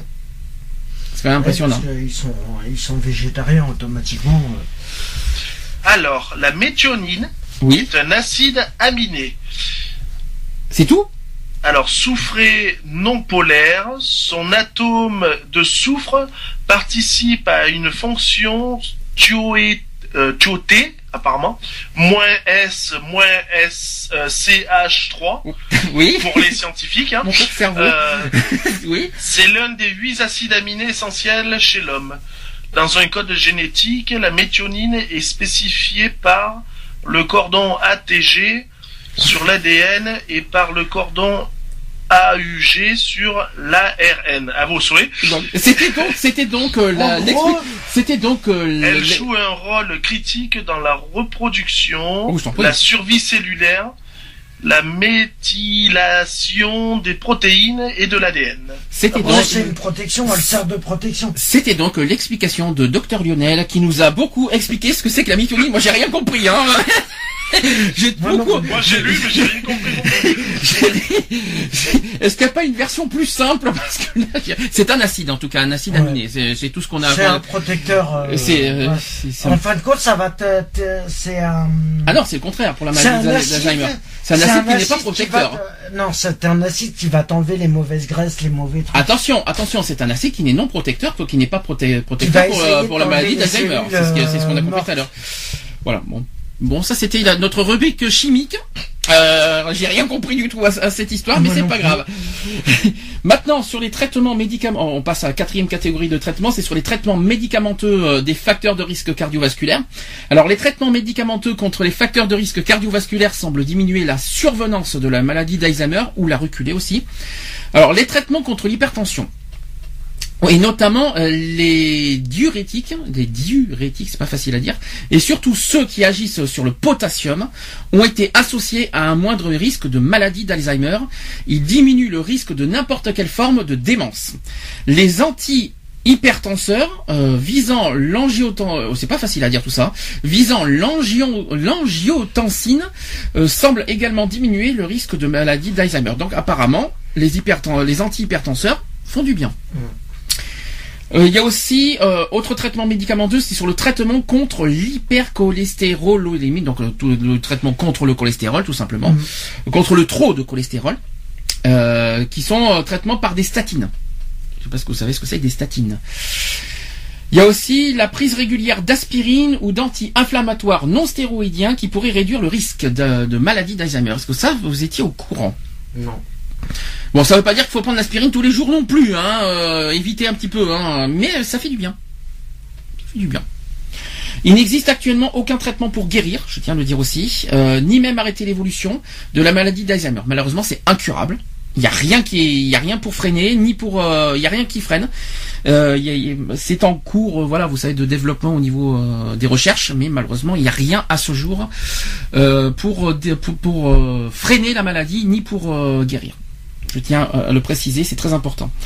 Tous les médicaments ayant une action sur le cerveau ont un risque d'aggraver les troubles cognitifs des personnes atteintes d'une démence. Les principales classes thérape- thérapeutiques qu'il convient d'éviter sont les médicaments à effet anticlo, euh, oh, c'est pas fait à dire celui-là. Anticholigénergique, euh, à tes souhaits, j'ai pas à dire, ou, ou aussi les psychotropes. Ça, c'est beaucoup plus facile à dire et euh, beaucoup plus connu. Tu sais ce que c'est, toi, les anticholinergiques Je crois que euh, Lionel, tu connais ça? Non, non, non, non. euh, je je, je m'apprêtais à regarder un peu sur euh, sur mon ami euh, Google. Oui. J'ai eu un petit problème de plugin en fait, donc. Ah, ouais, tes souhaits, tes souhaits. Anticholinergique. Alors, je sais pas si ça a à voir avec les allergies. Non, je crois que ça n'a rien à voir. Anticholinergique. Je, je sais pas ce que c'est.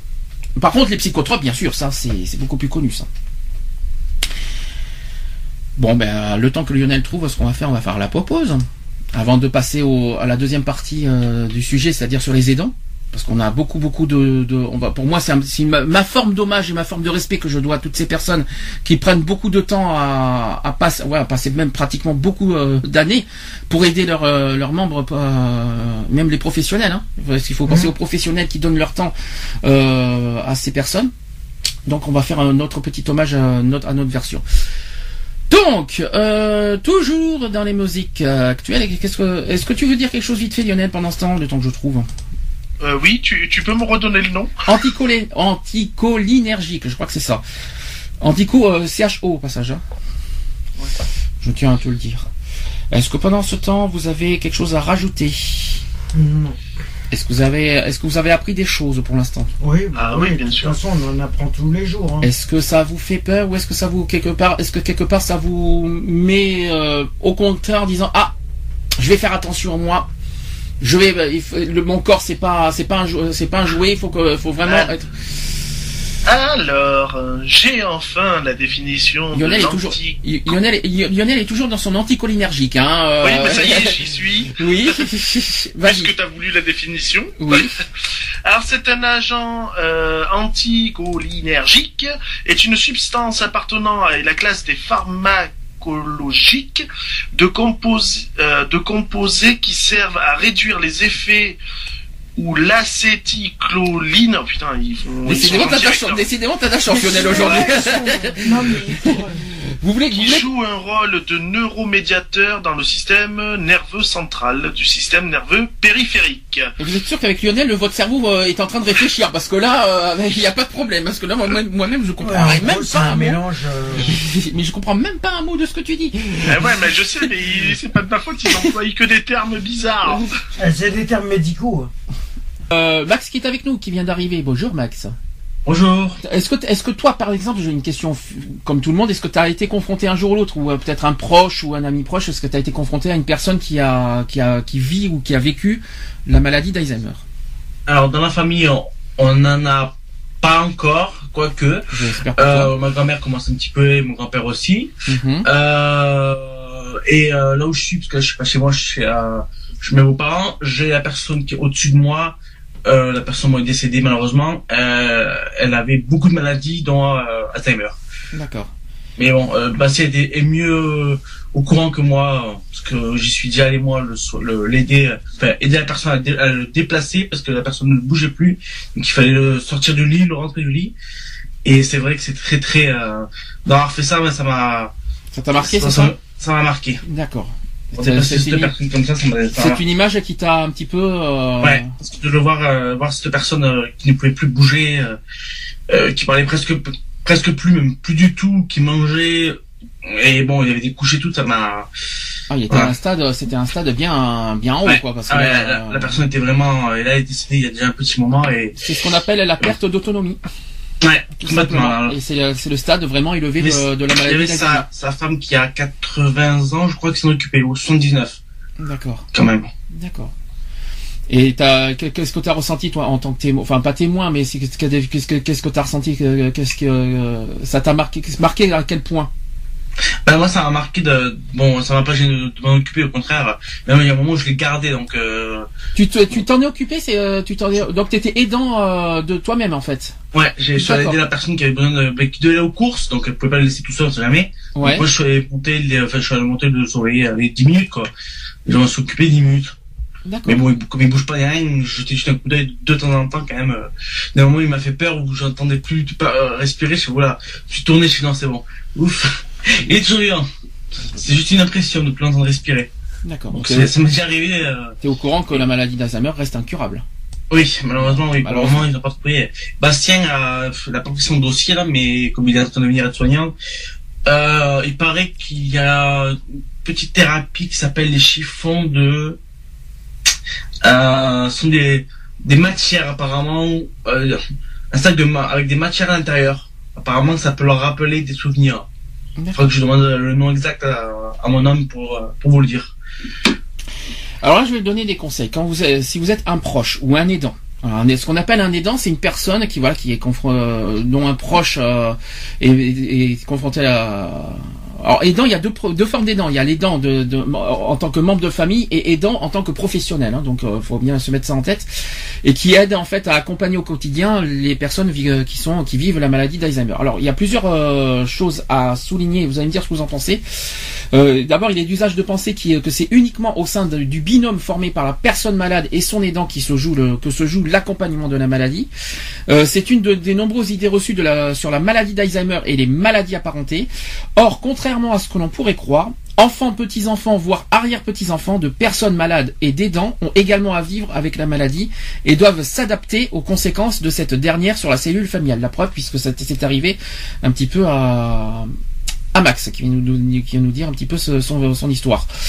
Euh, entre présence rassurante, écoute apaisante, soutien physique, partage d'informations, chaque membre de la famille a un rôle à jouer pour permettre à la cellule familiale de faire face à la maladie.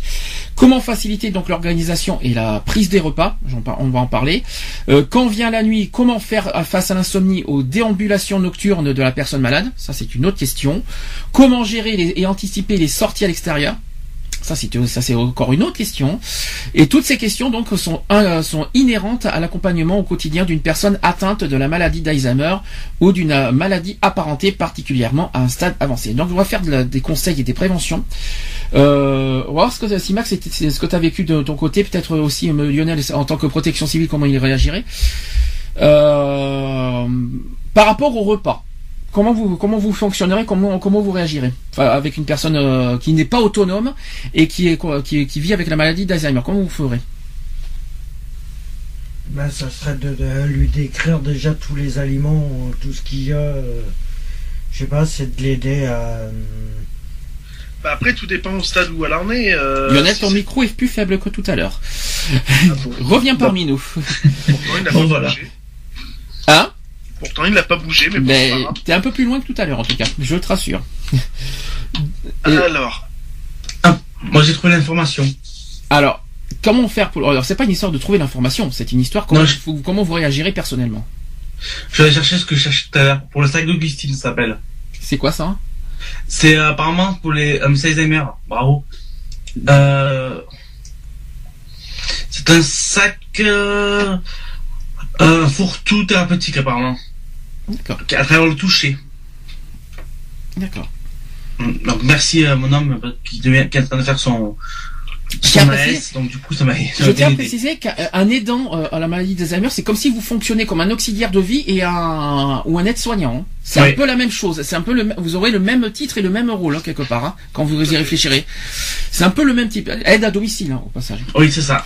Est-ce Euh, que Michel Soignant. est-ce que aide-soignant ou auxiliaire de vie aussi? Non Michel Soignant qui fait là. Est-ce que aide-soignant oui et non? Parce que t'es pas t'es pas forcément euh, infirmier. Oui voilà ça problème. Mais C'est ça le problème. Là, mon, homme passe son aide-soignant, et après, là, il, il pense qu'il passera son, son infirmier. Il est encore, il est encore jeune, il peut le faire. Mais tu euh, tu tu- t'es- t'as un petit peu ce rôle-là à partir de- du moment où tu aides euh, Oui. la, la- la personne qui vit euh, la maladie. Alors, par rapport au repas, vous fonctionnez comment alors? Alors, euh, je précise dans le cas où la personne n'est pas autonome. Ah, moi, je, moi, je l'ai fait pour, enfin, moi, je l'ai pas fait pour en haut, la personne qui est en haut, mais je l'ai vu, euh, j'ai vu sa femme le faire. C'est elle qui le nourrit. Mhm. C'est, donc c'est elle qui prépare à manger, forcément, et euh, c'est elle qui donnait la prise aux médicaments, euh, parce qu'il y avait des infirmières qui venaient quand même, hein, mais euh, pour préparer les cachetons. Mais euh, c'est elle qui donnait, euh, qui faisait la prise médicaments. Donc normalement c'est une infirmière d'ailleurs. Alors, Et les repas, c'est elle qui les faisait, c'est elle qui lui mangeait pas grand chose, donc euh, il y avait pas grand chose dans l'assiette, mais il mangeait quand même pas mal. rappelons qu'un- que le les repas, qu'il en soit, ce sont des, souvent des, des moments de partage au sein des familles. Mm. Donc euh, déjà d'une part, il faut pas être euh, faire faut- manger faut à pas part. faire manger la personne toute seule, quoi. Faut, Voilà. faut la faire participer au repas familial. Euh, voilà, il faut quand même euh, l'entourer. Il faut, voilà, il faut même même si la personne bah, vous répond pas, mais au moins lui parler, euh, avoir un contact quand même avec avec la personne. Et puis euh, et puis voilà, et puis faire voir qu'elle mange exactement la même chose que vous à quelque chose près, parce qu'il faut quand même faire gaffe à l'alimentation. Euh, mais voilà quoi, ça voilà, lui faire voir qu'elle n'est pas à part de, des autres membres de la famille. Et que, euh, par exemple aussi au sujet des troubles de l'alimentation aussi, parce que vous savez que malheureusement, avec, la- avec les stades qui évoluent, vous savez que le- les troubles de l'alimentation se, se- s'accentuent. Est-ce que vous savez euh, comment vous, gérerez euh, cette situation de troubles de l'alimentation Bah après, il y a, une question d'adaptation, quoi. Je veux dire, donc euh, si la personne, on sait qu'elle n'a pas le droit à telle ou à telle alimentation, eh ben on fait en fonction d'eux, quoi. Je veux dire, après, si on tient la personne, ben on se plie un peu aux obligations, quoi. Le rôle de l'aidant, attention, on en a parlé un petit peu tout à l'heure dans les traitements, l'aidant doit faire attention aussi à ce qu'il donne à manger. Faire très attention à- au repas qu'il donne, c'est-à-dire... Bien sûr, tout à fait. Ben, s'il y a des s'il y a des consignes bien strictes, euh, euh, certains aliments à donner, d'autres à ne pas donner, euh, faut pas donner n'importe quoi, quoi. Donc on en a parlé tout à l'heure, il faut que ça soit équilibré, il faut pas qu'il y ait trop de gras, trop de sucre, enfin tout ce qui n'est tout ce qui ne voilà ne- ne- n'aggrave pas le cas de la maladie. Il faut faire très attention au repas. C'est ça aussi qu'il faut se mettre qu'il faut bien mettre en avant. Donc les oméga 3, tout ce qu'on a dit tout à l'heure, pas de pas trop de gras, pas trop de sel, pas de pas trop de sucre. Euh, il faut faire très, et éviter aussi les viandes, d'après ce qu'on a dit tout à l'heure. Donc, attention aussi à ce que les dents préparent à manger et surtout ne pas laisser seul la malade à manger. Faut, faut pas, faut faire un petit, faut pas, en gros, faire euh, un repas, on va dire, euh, dans une bonne ambiance, dans un bon, dans un bon, comment dire, euh, que ça soit un moment sympathique, quoi, et pas un moment de tristesse. Parce que c'est C'est pas- vrai. faut- même si on sait que malheureusement la, la, la, la maladie, on sait où ça aboutit, il faut que ça reste un moment de, faut pas que ça soit un moment de tristesse, euh, que la, que la, que le malade voit euh, la tristesse aux, aux yeux des, au regard euh, et euh, à l'attitude des aidants. C'est très important ça aussi. Ça va être difficile psychologiquement pour les aidants, je vous le dis. Hein. Voilà. C'est très dur. Hein. Il y a Charlotte qui me fait dire il y a trois régimes différents régime normal, régime haché et régime mixé. Alors oui, parce que oui, parce que peut-être parce qu'il y a peut-être ceux qui n'ont pas forcément les dents. Je pense que ça Oui, il y a ça. les édentés, tout ça. Oui. Voilà, donc malheureusement mâché, euh, mâché. Où t'as dit le dernier? Euh, mixé. Mixé, d'accord. Donc mais ça, je pense que c'est par rapport au mixeur. Quand par exemple vous faites, vous faites plusieurs légumes, vous les mixez dans un Oui, dans un ou les, robot. ouais, euh, les- les- même les viandes hein, d'ailleurs. hein. Euh, moi, je me rappelle euh, Ah, ça doit être bizarre euh, les viandes. hein. quand j'étais en, en milieu carcéral, euh, j'étais euh, en, en auxiliaire de vie. Euh, les, les personnes, j'étais obligé de leur faire des repas, euh, donc pour les édenter, tout ça. Euh, même des fois, voilà quoi, c'est ben, tout était mixé quoi. Donc euh, quand vous préparez, euh, je vais, je vais dire un bon steak, machin, euh, ça, ça, ça vous tue un peu de le mixer quoi, par exemple. Faudrait aussi un peu varier les repas parce que comment être écœuré des légumes, des légumes aussi. Je vous tiens à le dire. Bien sûr. Bah après voilà, c'est c'est agrémenté, euh, c'est agrémenté aussi peut-être les certains légumes que les les personnes n'aiment pas forcément, les agrémenter ou les mélanger à d'autres d'autres produits qui leur permettent justement de de manger ces légumes là quoi. Je pense qu'il y a un autre conseil que j'ai qu'on n'a pas dit, c'est que ça serait bien que l'aidant montre l'exemple, c'est-à-dire qu'il mange exactement identique que que la malade. Oui. la malade. C'est-à-dire qu'elle suit, c'est- c'est-à-dire que la man- que la nourriture soit pas uniquement réservée à- aux malades et qu'elle se mange par exemple hamburger frites et tout machin à côté quoi. Non, euh, soyez exemplaires aussi et, et- et un peu de respect aussi pour la- le malade. C'est ça que je veux dire aussi quoi. Voilà. Et puis elle dit qu'il mi- euh, il mixe euh, le repas en entier. C'est-à-dire Ah, en de voilà, de l'entrée jusqu'au dessert. Waouh. Oh, ben, le dessert euh, yaourt, il est déjà euh, le yaourt est déjà quand même euh, bien euh, ça règle. bien liquide et bien bien mixé. Par contre, le, le- ça doit être bizarre. Euh, bon, les légumes, Ouais. je comprends. Les légumes, je comprends, mais alors, la viande, ouf, ça doit être spécial. Hein. Mm. Euh, Ça doit être un peu bizarre. Ah. Enfin bon, c'est ça reste de la nourriture, mais c'est spécial pour moi. Je je- j'arrive pas à concevoir. euh, mais malheureusement, il faut se mettre à la place effectivement des personnes âgées qui n'ont Eh qui n'ont pas la. Je crois Là, que c'est ce que faisait. Je crois que c'est ce qu'elle faisait. Dans en haut, le... Ah oui, mange encore, il me semble, des morceaux. Si je me souviens. Alors attention, je mets un niveau supérieur. On a parlé des repas, d'accord? Attention, niveau supérieur, on parle de la toilette et de l'habillage. Ah tiens. Alors comment vous agi- comment vous ferez? Ah ben c'est toujours pareil, hein. Il faut, bah, il faut, il faut laver. hein. Quand il faut y aller, il faut y aller, quoi, hein, comme on dit. hein. Est-ce que vous euh, que ça vous écœurerait de, de, de laver votre propre mère Moi non. C'est juste c'est juste ça qu'il faut qu'il Moi faut- je, je, je dirais non parce que justement en milieu carcéral j'étais affronté, j'étais, euh, j'étais sujet à ça, donc euh, j'ai fait la toilette de personnes euh, qui ne pouvaient, qui n'étaient plus en mesure de se laver eux-mêmes. Donc voilà. D'accord. Donc ça veut dire qu'il n'y a aucun dégoût, aucun aucun Non. voilà. Non parce que il y en a certains qui auraient petit Ah oui, non mais bien sûr. Après voilà, hein, comme comme je, enfin moi personnellement, euh, euh, quand euh, je lavais certaines personnes, je me mettais en tête, je disais voilà, et imagine si c'était quelqu'un de ta famille quoi. Donc euh, voilà. Et toi Donc Max ce qui me permettait de voilà de dire bon allez t'y vas quoi. Et puis voilà. Et toi Max ça te ça te repousserait ou tu, ou tu ça normal aussi? De toiletter ta propre mère ou ta, ta- ton grand-père, euh, ta grand-mère, qu'est-ce que tu, que tu- serais confronté à ça, tu, tu penserais quoi? Max a disparu, je crois, non? Max a disparu. Merci Max de nous avoir prévenu. Merci beaucoup. Il y a Charlotte qui me fait dire que si les personnes ne peuvent pas boire, Oui. il existe de l'eau gélifiée en fait. Ouh, c'est bizarre ça. Euh, mais ça existe, ouais, c'est quoi avec la gare à gare, un truc comme ça, non? Comme, comme on voit dans, dans, dans- comme on voit dans les. Euh, Ouais, dans- c'est du gel, quoi. Hein. C'est, tu sais, les- l'espèce de gel vert, là. Oui, mais la Vert, gare je crois, c'est, je crois que c'est ça Voilà, et on te donne ça, et puis voilà, quoi. Ma mère, elle y a eu le droit, donc euh, je connais. D'accord. Donc euh, voilà. Donc en gros, il faut pas être écœuré non plus euh, de d'aider. Euh, c'est, en gros, il faut s'engager jusqu'au bout, quoi. Alors, Bah, eh, eh, oui, euh, après voilà, quand bon après quand c'est des personnes qui font ce métier-là, voilà, mais quand c'est des personnes X ou Y, des personnes lambda, je conçois qu'après il y en a qui qui peuvent pas. hein. Il y en a, c'est ça, ça, ça leur c'est plus fort, c'est plus fort que ça, ils peuvent pas. Donc euh, voilà. Parce que c'est le, parce que c'est le psychologique qui joue aussi. hein. Après, euh, voilà quoi. Enfin, moi, je, je dis personnellement, moi, laver une personne, euh, même qui n'est pas de ma famille, euh, ça me pose aucun problème. Après, voilà, on se sent mal. Ce qui est, ce qui est embêtant, là, je parle de la toilette parce que l'habillage encore, ça peut, ça passe. Mais Oui. Ce qui est difficile dans la toilette, c'est voilà, on rentre quelque part dans l'intimité. euh, Ah ben, c'est même pas. euh, on rentre peut-être, c'est tu rentres dans l'intimité de la personne, quoi. c'est, c'est dur, Donc, quoi. euh, ben, je pense que c'est surtout plus dur pour la personne que pour la personne qui va la laver. Ah, tu crois? Ah, je moi, pas, je moi, suis je pas. sais que j'ai- j'ai j'ai été sujet à ça quand j'ai été hospitalisé pendant huit mois euh, à Marseille. Euh, donc euh, je ne pouvais toucher aucun produit, tout ça.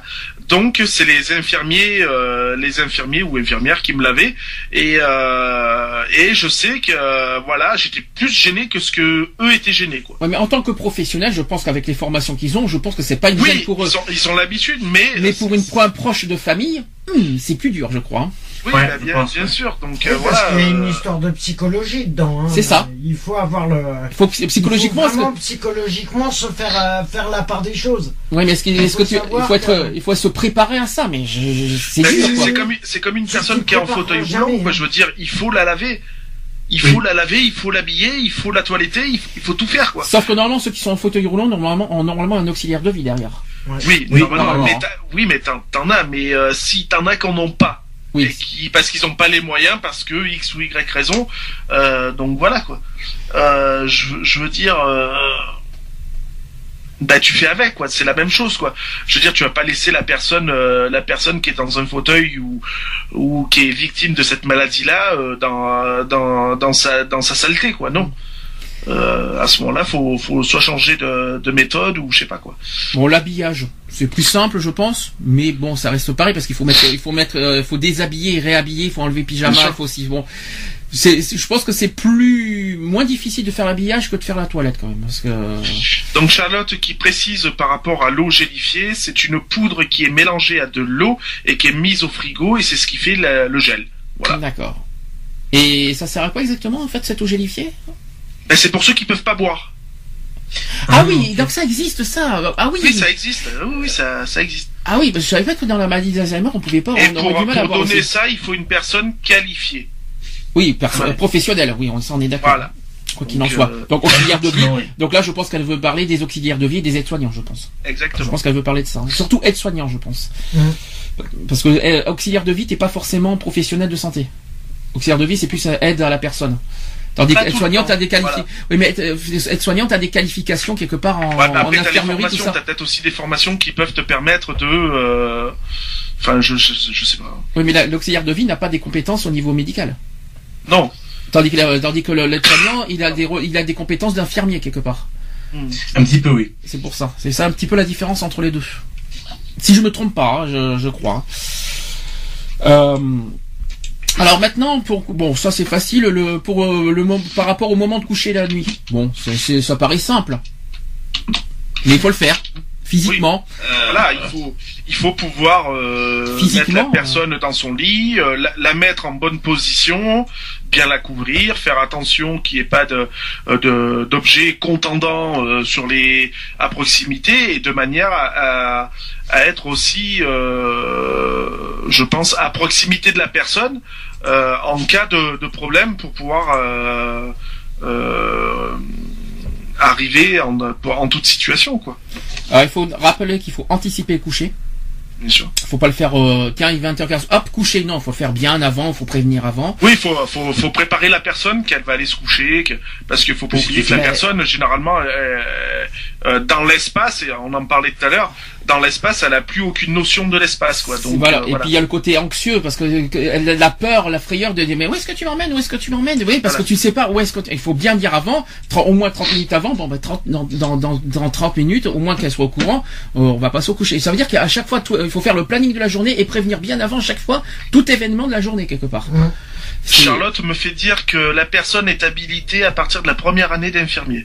Ah, vous voyez, j'étais pas loin. Donc j'avais bien j'étais pas j'avais bien raison sur certains points en fait. Pourtant, j'ai pas les sujets sur moi mais euh, comme euh, bah, comme mon père était soignant, c'est pour ça que, que j'avais quelques petits souvenirs là-dessus.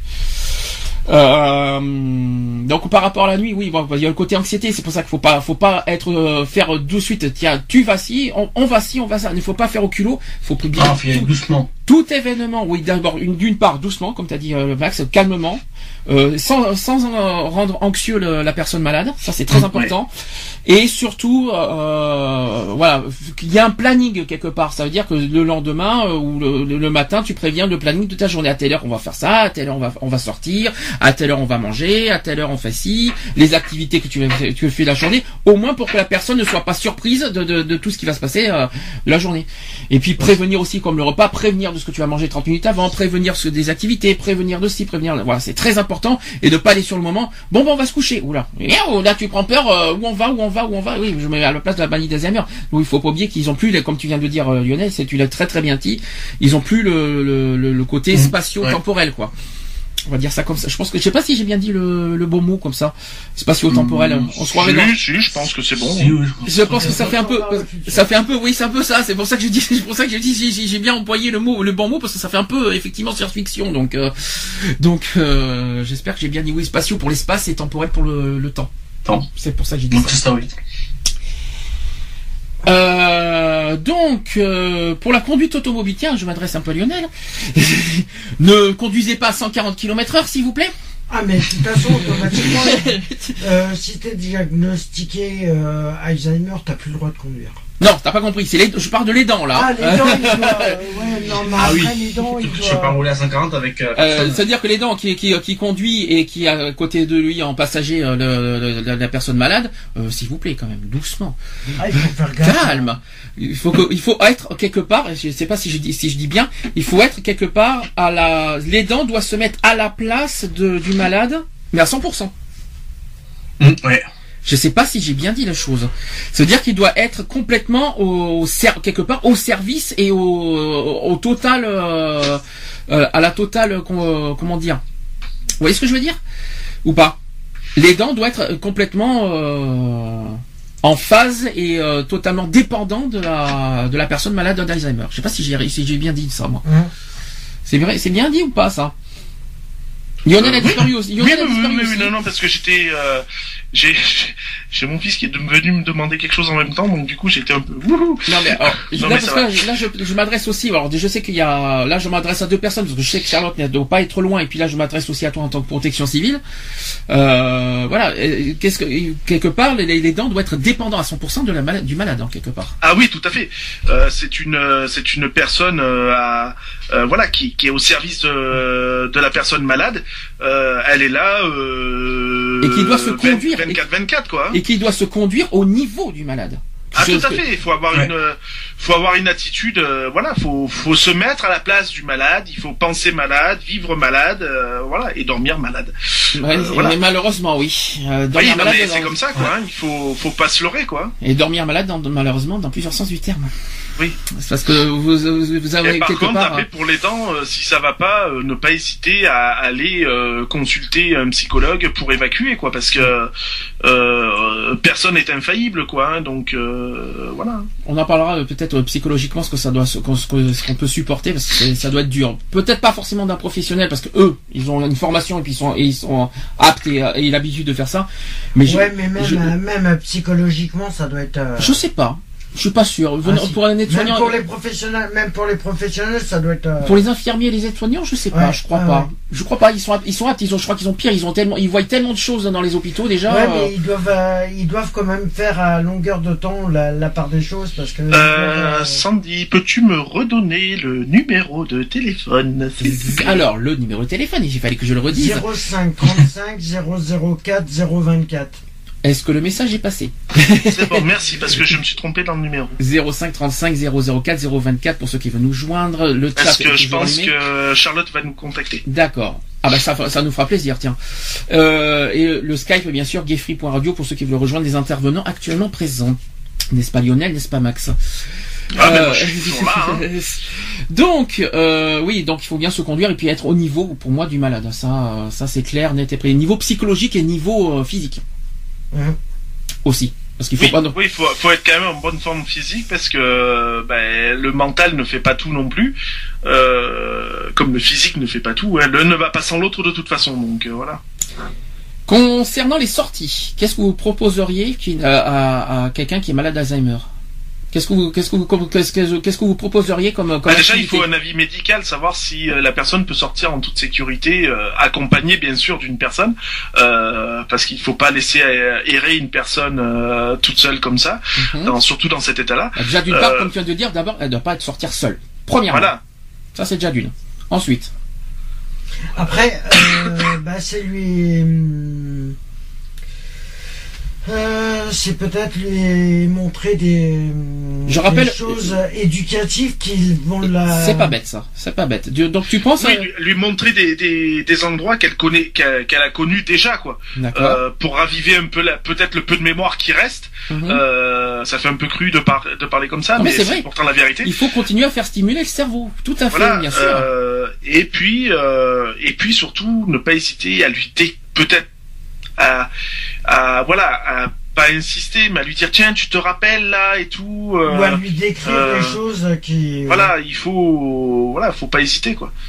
Côté activité, alors que ce soit sorti même dans, le- dans à domicile, il y a plusieurs choses qu'il faut souligner. D'une part, on en a parlé tout à l'heure, les activités de jeu, vous savez, tout ce qu'on a Bien dit. sûr, du Tout ce qu'il tout faut- ça, bien sûr. tout ce qui font stimuler le cerveau, comme on a dit tout à l'heure, les jeux, euh, des jeux à la télé. Les, alors les jeux à la télé, je parle des jeux de mots et les jeux de, de calcul. Hein. C'est très, on parle pas des jeux de questions. Hein. Quoique, je sais pas si ça sert des fois. Si, les jeux de questions, si si. être, Les euh, cuits, peut-être, je sais, je sais pas, mais peut-être les jeux de questions comme on est drop, tout ça, je sais pas si ça peut servir. Des fois, oui. Je crois que les, les- les- les- les- ça, ça peut, ça peut aider des fois. Euh, toutes les formes de jeux, ça aide. Ensuite, les, euh, les jeux comme les sudoku, les mots croisés, tout ça. Les lectures. La lecture. Faut Mm. pas que ça, il faut pas que ça soit les dents qui lisent. Non, non, non. Il faut que ça soit la personne, la maladie d'Alzheimer qui lit. Ou alors, à la limite, lire à deux. Ensemble. On lit à deux, on essaie de, on- tu commences à lire et puis tu, euh, tu demandes peut-être à, à la personne malade de lire la suite. Chacun son tour, histoire de faire à deux. C'est un binôme, hein, de toute façon. On- On a dit tout à l'heure, les dents et le malade, c'est un binôme qui doit fonctionner fusionnellement ensemble. Ah oui, tout à fait. Ça, c'est très important. Euh, Qu'est-ce qu'on peut trouver comme activité? Alors, on a parlé du cinéma, on a parlé de... Alors, les cinémas, ça dépend quel, quel genre de cinéma. N'allez pas lui n'allez pas lui faire montrer des, des science-fiction, des fantastiques et, des- et des- films d'horreur. Non. Faites quelque chose de quelque chose de drôle si c'est bah, possible. Voilà, ça sera peut-être euh, beaucoup plus et ça peut, ça détend le cerveau aussi. le donc, euh, comique, le le. Voilà. oui, voilà, ça, f- voilà, le cinéma, ça Même aide. limite, aller lui faire voir des voilà des, des, des films euh, de Walt Disney quoi, parce que euh, vu qu'on repart dans un apprentissage, euh, je pense que du fait euh, que les films euh, Walt Disney, bon, sont quand même, il y en a certains qui sont quand même assez drôles, tout ça. Donc je pense que ça peut ça peut être une bonne euh, bonne chose aussi. L'eau, autre autre possibilité d'activité. Donc comme on a dit des lieux euh, extérieurs qui des lieux souvenirs. Effectivement, des lieux, des lieux de souvenirs. Alors, par- alors, malheureusement, quand c'est des lieux qui sont à 500 km, c'est plus difficile. Mais Sûr. quand ce sont des lieux proches des maisons, des anciennes maisons, par exemple, voilà. Mais je des- pense qu'aussi en lui faisant voir peut-être des photos, des voilà, des, des, des, des photos de famille, des trucs comme ça, euh, des lieux de vacances. euh, Alors les photos, est-ce que vous pensez que ça fonctionne? Pas forcément. Bah, c'est visuel, donc je pense que ça, ça fait quand même travailler un minimum de la mémoire quand même. Pas forcément. Je suis pas sûr parce que je crois que les photos c'est qu'une image, tandis que le lieu c'est peut-être beaucoup plus euh, d- d'être sur le lieu même, c'est Oui, mais chose. ouais, mais bon, euh, si comme tu l'as dit tout à l'heure, si euh, le lieu se trouve à 500 bornes euh, et que tu peux pas te permettre d'y aller, euh, bon bah la photo reste toujours mieux que que, que rien du tout quoi. Par contre, les photos, ce qu'il faut faire, euh, je, ça, j'ai vu de mes propositions, il faut poser la question à la, à la- au malade. Est-ce que tu, te- tu sais qui c'est Est-ce que tu sais qui c'est? Essayez de, de rappeler, de, de faire, euh, on va dire, re- ressurgir sa mémoire, de, de, de savoir euh, les, les personnes qui sont dans les photos, les, les petits enfants, les, euh, les, tout ça, et se dire ça c'est qui, ça c'est qui, ça c'est qui, et puis, puis bien mémoriser ça c'est ton petit-fils, ça il faut, et en plus il faut expliquer en détail en plus, faut Ah oui, oui, détailler de A à Z le lieu, l'endroit, qui est, c'est tout ça. C'est-à-dire la photo, faut aller, il faut, il faut, euh, Il faut la détailler. la détailler à 100%, quoi. C'est-à-dire et le lieu, et le pourquoi, et le comment, et euh, et un numéro de téléphone qui s'affiche sur notre téléphone. Allô, Oui, c'est Charlotte. Charlotte qui est avec nous. Comment tu vas? Ça va bien et toi? T'es en plein travail? Je suis en plein boulot, ouais. Donc euh, je reste pas très très longtemps. Ouais. Euh, un petit coucou. Alors t'as des petits soucis de réseau, je sais pas si c'est normal, mais euh, Ouais, parce que là où je- suis, je suis très très mal placé. Le problème c'est que je peux pas trop bouger non plus. d'accord. Alors comment tu vas? T'as essayé, de... bon, t'as à peu près entendu tout ce qu'on a dit? Tu veux dire euh, de petits mots? Alors, euh, par rapport, euh, donc pour t'éclaircir un peu par rapport à l'eau en fait, c'est ce que j'expliquais à Lionel, quand les gens n'arrivent plus à boire, on leur donne, on leur donne ça, c'est une, une genre de poudre, en fait, si tu veux, que l'on met... Euh, Et c'est dans quoi C'est et quoi C'est euh, c'est quoi, c'est de va- l'agar-agar, on va non c'est c'est c'est pas de l'agar-agar, un truc comme ça, non? Pour gélifier? Un peu, un peu pareil, mais c'est vachement élaboré pour les personnes qui n'arrivent pas à boire. Et après, on le met dans le frigo en genre une heure et demie, deux heures. Et après, si tu veux, en fait, ça c'est pour les gens qui n'arrivent pas du tout à boire, qui ne peuvent plus déglutir. Dis-moi, euh, dis-moi, euh, comme, on, comme on a très peu de temps pour toi, est-ce que tu as été confronté à des gens qui ont qui souffraient de, de la maladie d'Alzheimer personnellement, Euh, dans ma famille, non. Mais professionnellement non plus Non. Jamais. Mais tu aurais été confronté à ça. Est-ce que tout ce qu'on vient de dire, ça, c'est un petit peu les, les bases qu'il faut faire, ou est-ce qu'il y a d'autres euh, choses, est-ce qu'il y a d'autres bases et d'autres principes euh, bah, fondamentaux en tant qu'aidant qu'il faut faire? Euh, en tant qu'aidant, bah écoute, euh, je pense que tu as tout dit par- dans l'émission. Euh, je pas vraiment tout suivre en, direct parce que ça coûtait pas mal, pas mal de fois. Mais après, euh, le rendez-vous fondamental, euh, si jamais on pas euh, de, s'occuper de, de, de son parent, sa grand-mère, il faut faire une Bon, est-ce que euh, euh, la personne ou alors aussi demande à l'hôpital. on, on entend à moitié euh, ce que ce que tu dis, c'est pas grave, on, on fait de notre mieux, on fait on fait, on fait avec les on, non, mais on fait- on fait avec les moyens du bord, donc on on t'excuse totalement, hein, Charlotte. Donc euh, déjà c'est c'est gentil de nous, de nous appeler, c'était pas prévu que tu nous appelles en plus. Euh, je sais, je, T'inquiète pas, on- t'inquiète pas, euh, ta petite, euh, ton petit témoignage de Lionel s'en occupe à la fin, je te rassure, on l'a pas encore dit. Et, euh, et, et au passage, on te fait plein plein de bisous. On t'oublie Bisous, pas. chat. Merci Charlotte. Bisous, Chacha. Bisous, chacha. Bisous. Bisous, bisous, bisous à tous. On te tient au courant. On te tient au courant, on te fait, on te fait plein de bisous. Merci beaucoup. Et puis, bah, si je peux être là la semaine prochaine, euh, je serai parmi vous la semaine prochaine, mais ça, je ne sais pas encore, malheureusement. Eh ben, on le saura dans la semaine, comme tout le monde. voilà. Je serai parmi. D'accord. en tout cas, je vous souhaite une, une bonne fin d'émission à tous. Ok. Et puis, euh, et puis on aura l'occasion de, de se voir sur Facebook et tout ça. Ça marche. Bisous Charlotte. bisous à tous. Bonne- Bisous. Bisous. Bisous, bisous. Elle a pas de chance, elle a, elle a un souci de réseau, alors elle, est- elle est dans- elle a, elle a très peu de réseau, alors on l'excuse au passage. Vous voyez que le téléphone fonctionne, ça rassure, vous voyez que c'est rassurant. Donc euh, ceux qui veulent encore nous appeler 05 35 004 024, n'hésitez pas les amis. Euh, pour ceux qui veulent retémoigner, qui veulent continuer à témoigner, dire des choses, peut-être que, que ceux qui ont vécu, qui, qui sont concernés, Peut-être que vous-même euh, qui nous écoute, vous êtes, vous avez été, euh, vous avez été aidant vous-même. Peut-être que vous pouvez nous, nous, nous, euh, nous dire un peu plus de comment il faut fonctionner, comment il faut être, oui ou non, vous nous dites.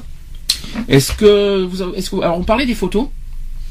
Euh, est-ce que les photos, je suis, on va dire que euh, à, la, à moitié convaincu, parce qu'effectivement les photos c'est qu'une image pour moi. Euh, pour moi, il faut être sur le lieu, peut-être à la mythe, euh, accompagné de la photo. Est-ce que tu te souviens de la photo? Et en étant sur le lieu même, peut-être faire les deux en même temps. Je sais pas si c'est possible. Ça peut, ouais, ça peut être euh, Les vidéos. une solution. Les, les vidéos, les vidéos. Euh, oui, les vidéos. Bien oui, sûr, les vidéos, être, hein, les caméscopes, de, tous les films, euh, tous les films, tous les films que vous avez filmés, les films de votre mariage, par exemple. Voilà. Euh, Lionel, t'inquiète pas, je penserai à toi si jamais ça t'arrive.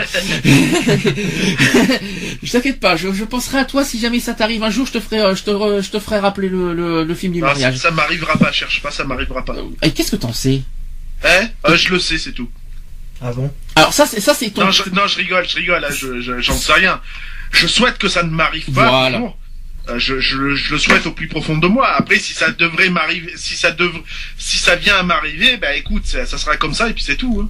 hein. D'accord. Enfin, j'espère que ton homme euh, aura le, le- tous- tout- toutes les bases pour s'occuper de toi, en tout cas. Oui, au, au pire, j'irai t'aider. Ah non, là, on, en, on en parlera. Bon, autre point à souligner, c'est que vivre avec la maladie d'Alzheimer ou une maladie apparentée a de nombreuses conséquences pour les familles directement touchées. Donc on parle psychologique, on l'a dit, morale, physique, mais aussi financière. Ouais. Et oui, Oui, financière aussi. c'est très malheureusement c'est le cas et parce que en effet la maladie induit des coûts extrêmement élevés, euh, Ils faible. sont ren- non remboursés. Alors, explication. Faiblement prise en charge dans le cadre de l'assurance maladie, c'est ce que tu viens de dire. Euh, c'est aussi insuffisamment couverte par les aides sociales. Mhm. Et c'est aussi parce que les dépenses liées à la maladie grèvent les budgets des familles. Euh, la maladie génère pour les familles des frais élevés que l'ensemble des pratiques publiques et notamment l'allocation personnalisée à l'autonomie, le fameux APA à la CAF, pour ceux qui ne Mhm. savent pas ce que c'est, euh, qui malheureusement ne suffisent malheureusement pas à couvrir les frais. Ah ouais, non, mais c'est. C'est très faible le, le- C'est le l'APA. problème, c'est que euh, voilà, ils, euh, au niveau finance, au niveau tout ça, euh, ils mettent, c'est bête, mais ils mettent un peu tout sur l'éducation, sur les trucs machin. Mais euh, au niveau santé, euh, Je connais pas les trucs machins au passage, mais euh, mais je sais pas ce que c'est que les Ah trucs machins. Euh, moi, à moi qui des bidules chouettes, non, non plus? non, ben, Ah, on, d'accord. trucs. on va dire ceux qui prennent les décisions budgétaires, euh, voilà. Des choses. Et euh, ils, financent euh, la plupart, c'est pour l'éducation, c'est pour euh, Et la santé, le problème, voilà, c'est qu'il est en, il est en baisse. euh, Et pourtant, Alzheimer, si je me trompe pas, ça fait partie d'un, au niveau du gouvernement et au niveau de, campagne, et, euh, et au niveau du, euh, au niveau des politiques, il me semble avoir entendu que la maladie d'Alzheimer fait partie de, des maladies prioritaires dans leur budget. Hein. Ah ben. Ah bon Ah, ben, si, la si. preuve, c'est pas Et prouvé. pourtant, et, alors c'est, c'est ce que, et c'est un, un des combats prioritaires dans les, euh, dans le, dans le combat politique. euh, ouais, mais dans le je budget sais, de la Il santé. me semble que c'était le euh, cas. Il me semble que ça a été le cas avec euh, sous Sarkozy, si je me trompe pas. Ouais, mais Euh, depuis que. Et je crois et sur François Hollande. Alors j'en ai pas entendu parler sur François Hollande par, par, par rapport à la maladie d'Alzheimer, mais je sais que mais je sais que ça a été un, un combat prioritaire. Je crois que c'était sous Sarkozy, je crois l'Alzheimer. Ouais. Si je me trompe pas.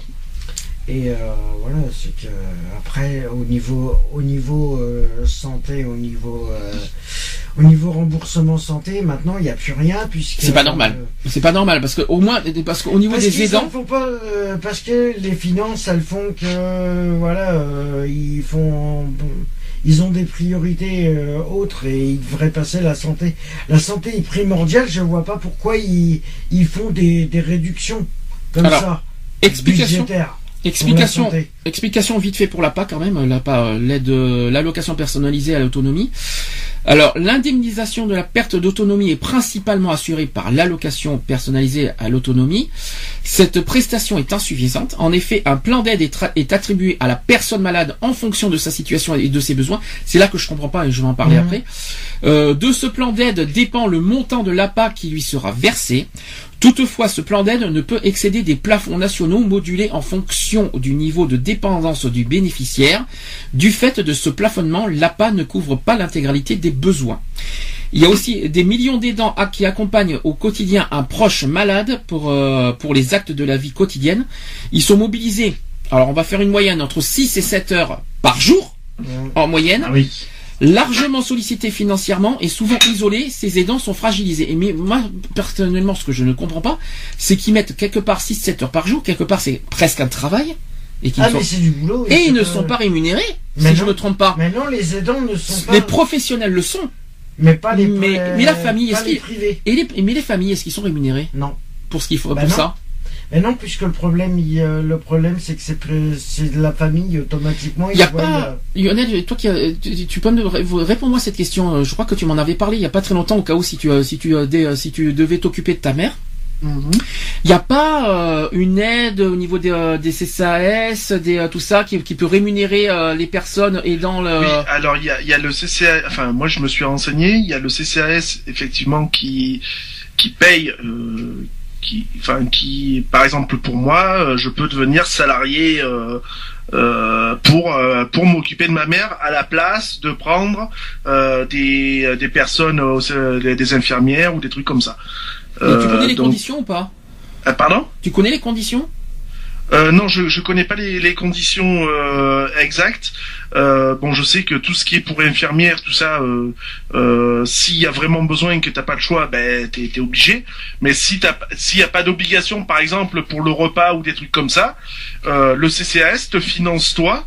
Euh, te finance toi pour que tu puisses euh, t'occuper de, de de la personne de ta famille. Je crois que la condition, c'est Bah, si ça. franchement, de- ça doit pas être euh, cher payé non plus. Euh, mais Par contre, je pense que la condition, c'est à condition que tu es à temps plein quelque part. Aussi. Je pense, oui. Je crois que ça veut dire du matin jusqu'au soir, jusqu'à la, Oui, jusqu'au voilà. repas du soir, je pense.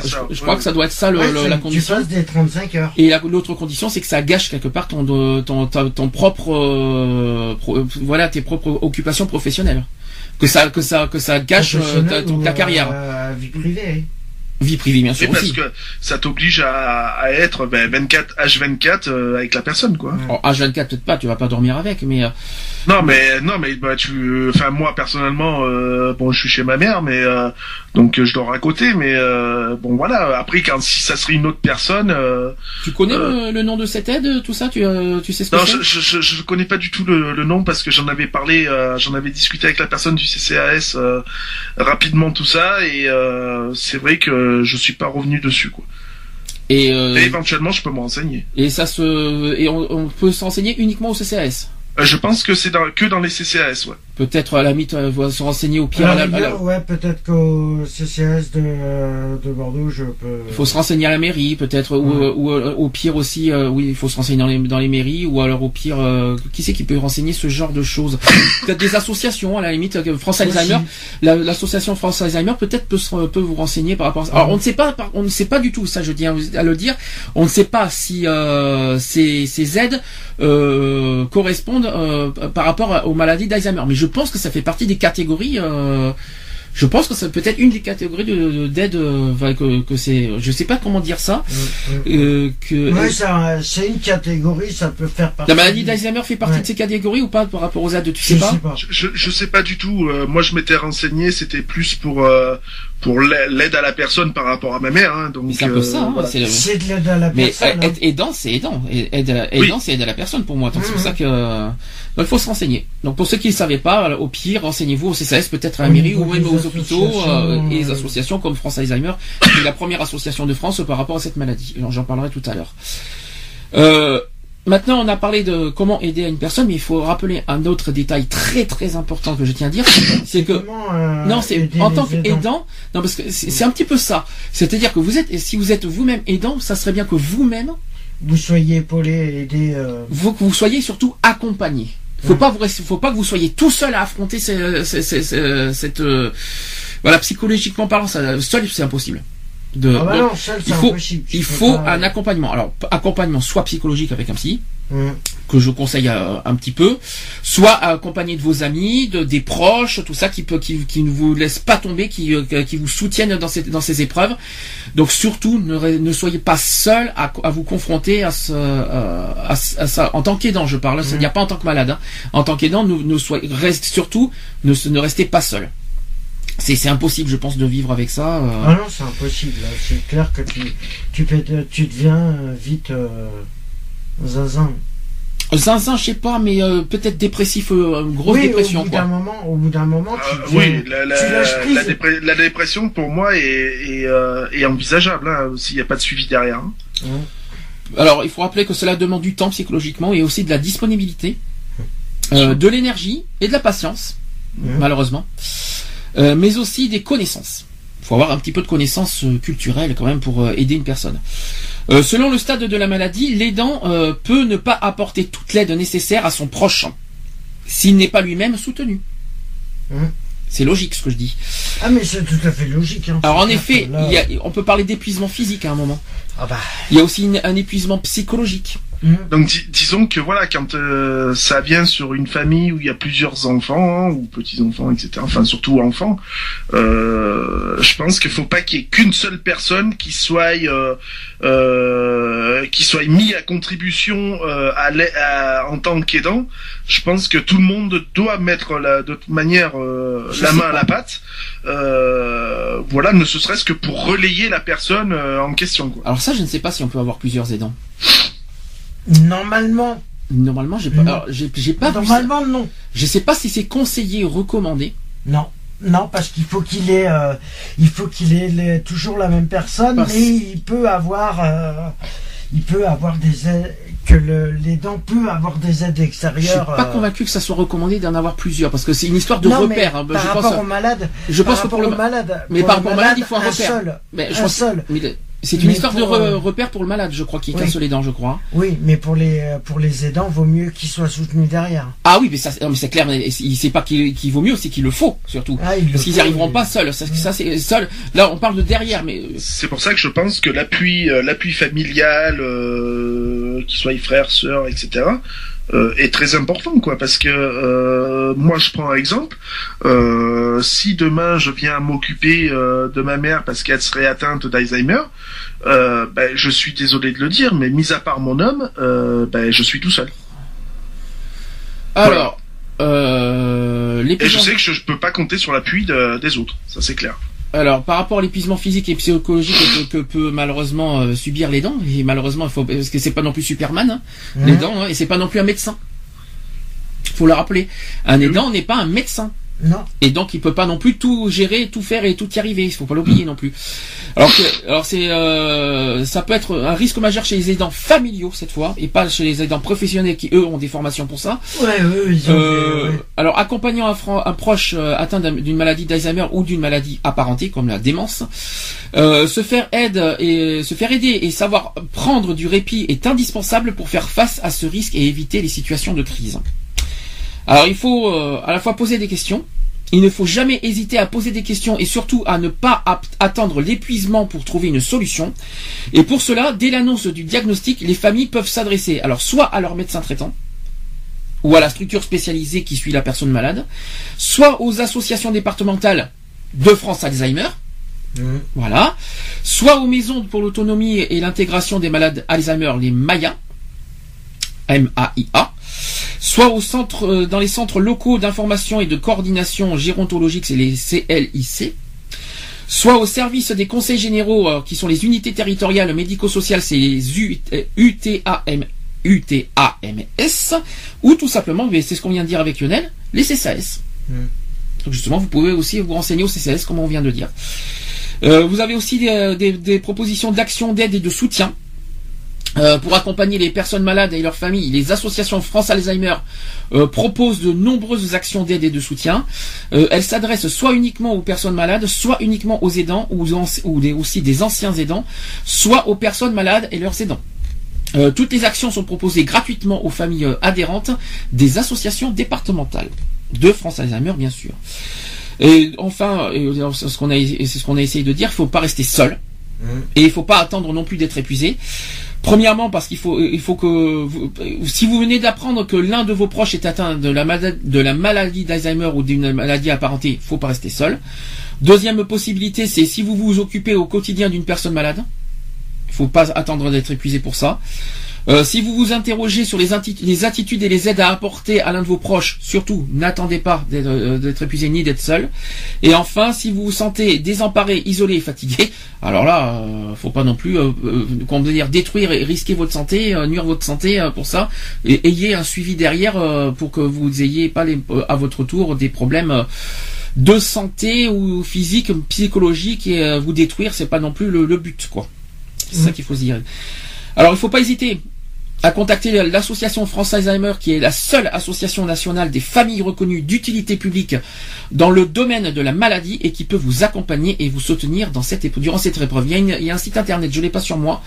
Euh, il y a un site internet qui peut vous, euh, qui peut vous, accompagner, vous pouvez les écrire, vous pouvez les contacter si vous avez besoin d'informations supplémentaires euh, par rapport à ça, si vous êtes aidant ou si vous êtes confronté à, à une Ouais, personne. je pense que, à mon avis, ça doit être le site Mais c'est surtout- France Alzheimer. Et France Alzheimer, c'est dans le but aussi de, soutien, de soutenir et accompagner les aidants, mais aussi de, par- euh, et aussi soutenir et accompagner les malades, évidemment aussi.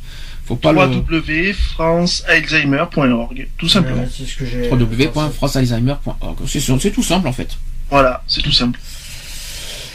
Alors, euh, donc comme on vous l'a dit, au niveau épidémiolo- épidémiologie, il y a deux formes de la maladie Alzheimer qui sont séparées. Il y a la forme familiale, qui est plus précoce, d'origine principalement génétique et donc assez rare.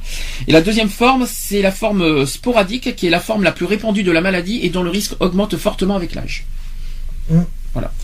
Avec là, à part l'âge, les autres facteurs de risque de la maladie sont mal connus et les chercheurs se tournent de plus en plus vers la recherche des causes environnementales.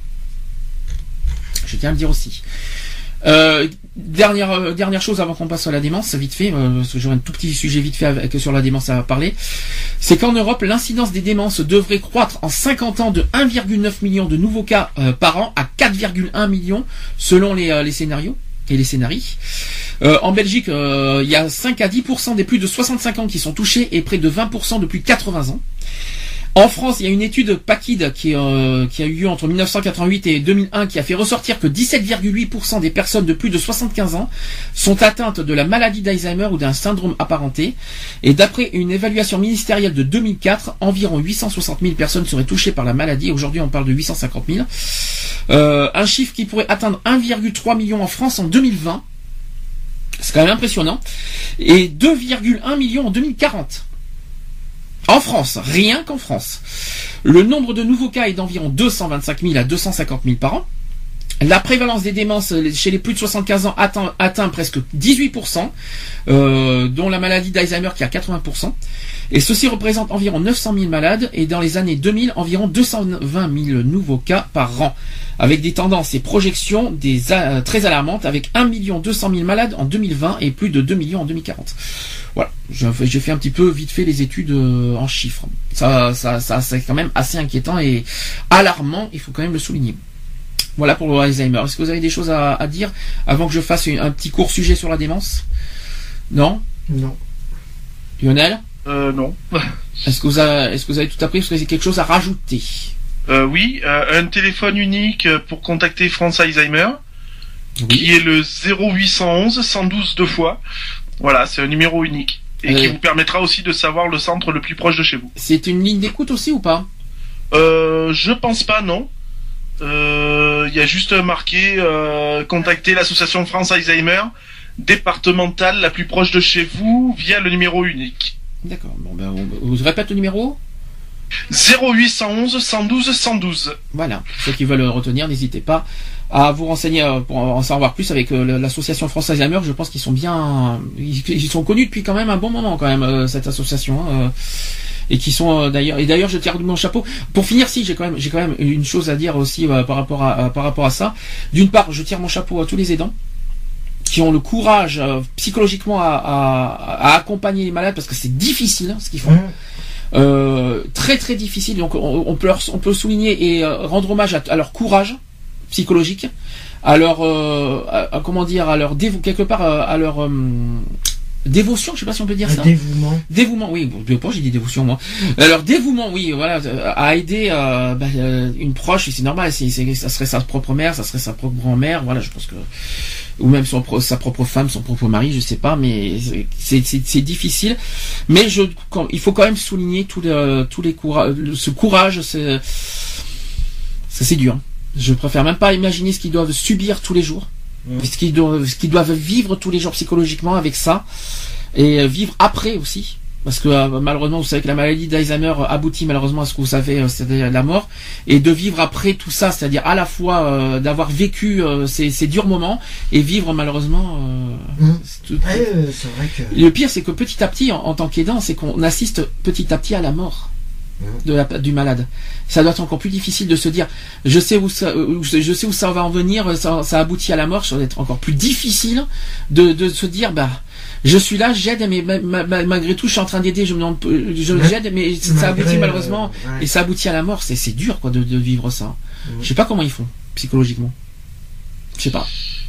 Mais quoi qu'il en soit, un grand, grand, grand respect, grand respect aux aidants. Ben, même si tu sais que euh, ce qui attend au bout est inévitable, tu peux tu peux te dire que voilà, ben t'auras tout fait quand même pour que la personne parte euh, euh, avec des bons souvenirs, avec euh, voilà, Dans parte, les la- meilleures conditions. parte ouais. bien quoi, parte dans les meilleures conditions possibles quoi. Alors bon souvenir pour qui? Pour le malade ou pour les dents? Les deux peut-être à la limite. les Bah, les, les deux quoi parce que bon tu peux passer quand même des bons moments avec euh, la personne euh, malade donc euh, euh, voilà il faut il faut garder ce petit côté positif quand même euh, euh, même si on sait très bien que l'échéance elle est inévitable euh, bon il n'y a pas que des mauvais moments c'est sûr que tous les jours ça sera pas rose mais euh, les, les bons moments seront là donc il faut euh, il faut garder ces, ces précieux moments euh, présents dans sa mémoire et puis voilà C'est ce que tu conseilles personnellement pour ceux qui ont euh, pour ceux qui je, ont je- oui, c'est ce que je conseillerais, quoi. C'est-à-dire garder les bons souvenirs et non pas euh, la, Voilà, malheureusement, la pas, pas souffrance. garder, bon, parce que voilà, euh, dans, dans tout ce laps de temps qui se sera passé, il y aura forcément eu des hauts et des bas. Euh, mais il faut garder ces, les moments où euh, il y a eu euh, un partage, les moments joyeux, les moments heureux. euh, même si- aussi minimes qu'ils soient, euh, ben, il faut les garder et, et puis se dire que ben, voilà a été fait ce qui a été fait, la personne est partie avec des avec du baume au cœur et non pas avec avec de la colère ou ou autre quoi. Voilà, c'est dur, hein, c'est émouvant ce qu'on dit, c'est assez euh, dur, dur. Bon, à, à un moment, il faut être honnête. Je souhaite à personne de vivre ça. C'est ce qu'on a tout à expliqué par rapport aux tâches que, les dents doivent faire. Il faut il faut être honnête. On le souhaite à personne ça. Mais si un jour vous êtes confronté à ça, surtout ne vous mettez pas de- euh, trop de souffrance dans la tête, ni, ni transmettre vos souffrances à- aux malades. Faut juste pas, voilà, passer des bons moments et, et, et- et ne retenir que des bons moments, comme a dit Lionel. Voilà, c'est juste ça qu'il faut se mettre en tête, même si c'est difficile. Voilà. Et surtout dur, hein. ne surtout ne pas culpabiliser quoi. Ça sert à rien quoi. Vous avez fait ce que vous êtes ce que vous avez pu. Euh, comme on le dit, on le répète, euh, on n'est pas médecin. Euh, donc euh, voilà, euh, vous avez vous faites euh, ce que vous avez pu. euh, La personne et vous avez rendu certains moments heureux. Et ben voilà, Euh, c'est le principal. C'est ce qu'il faut se dire. Bon, avant de clôturer, euh, vite fait quand même sur le sujet de la démence, est-ce que tu sais ce que c'est? Bon bah c'est le pétage, enfin pétage de plomb entre parenthèses. Ça peut être euh, euh, la démence. euh, Ouais, c'est voilà, c'est des c'est des sautes euh, des sautes d'humeur. Ça peut être des sautes d'humeur. Ça peut être euh, euh, des moments. Alors la démence, en latin, ça viendrait, ça viendrait de, du mot folie. Oui, voilà, c'est c'est c'est un pétage de plomb quoi, tout simplement. hein, C'est il y a il peut y avoir pardon, il peut y avoir des moments de, folie comme. Alors la démence, explication, après, après on en parlera vite fait, c'est une sérieuse perte ou réduction des capacités cognitives suffisamment importantes pour retenir sur la vie d'un in- d'un individu et entraîner une perte d'autonomie. D'où pourquoi, je on l'a dit tout à l'heure, la maladie d'Alzheimer est une euh, est une forme de démence. C'est pour ça que on l'a dit tout à l'heure. Euh, les fonctions cérébrales particulièrement atteintes peuvent être la mémoire, l'attention et le langage. Euh, elle peut être temporaire suite à une lésion cérébrale majeure ou un déclin psychologique à long terme. Le terme de démence en médecine est un terme technique qui ne, qui ne doit pas être confondu avec la signification commune de ce terme dans le langage courant, c'est-à-dire la folie furieuse. Euh, ça me rappelle quelqu'un, c'est pas grave. Euh, les démences sont synonymes de, de, de neurodégénérescence. Elle est classiquement euh, définie comme un affaiblissement psychique profond, global et progressif qui altère les fonctions intellectuelles fondamentales et désintègre les conduites euh, sociales. Elle atteint la personnalité en ce qui concerne le fait d'être raisonnable, c'est-à-dire dans le système de ses valeurs logiques de connaissance, de jugement et d'adaptation au milieu social. La démence chez les seniors est appelée démence sénile ou, séni- ou sénilité tout simplement, euh, et qui est un, euh, comme étant un aspect normal et quelque part inévitable chez les personnes âgées plutôt qu'une maladie spécifique.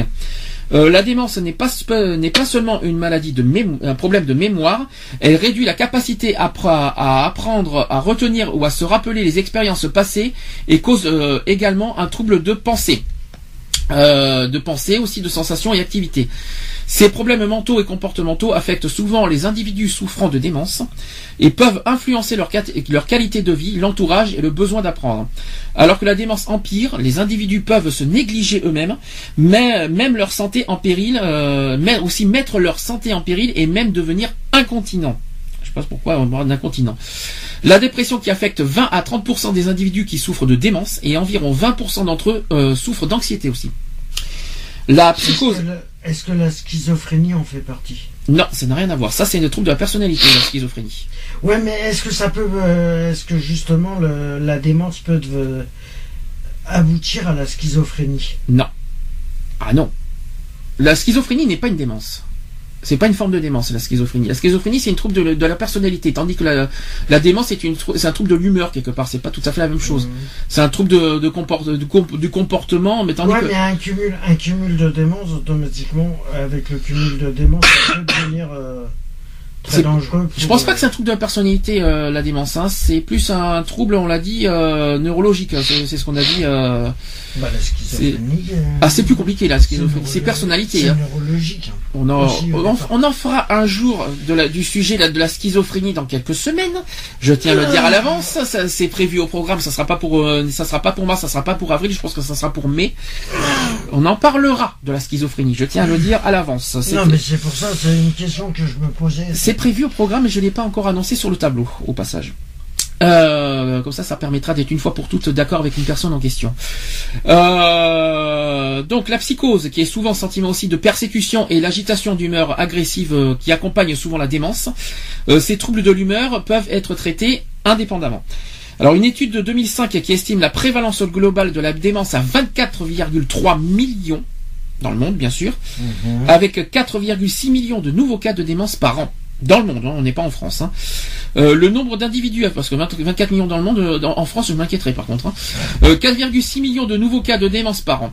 Alors le nombre d'individus affectés pourrait doubler à 81,1 millions d'ici 2040, donc ça double, voire triple même. La plupart se trouvent dans les pays développés. La France en fait partie, les États-Unis en font partie. Et par ailleurs, 60 à 70% des individus atteints de démence souffriraient de la maladie d'Alzheimer. Comme ça, c'est fait. Les troubles cognitifs modérés atteindraient un peu moins d'un quart, du quart des personnes âgées euh, des plus- de plus de 70 ans aux États-Unis. L'évolution vers un tableau démentiel concernerait 10% des cas per- de personnes par an.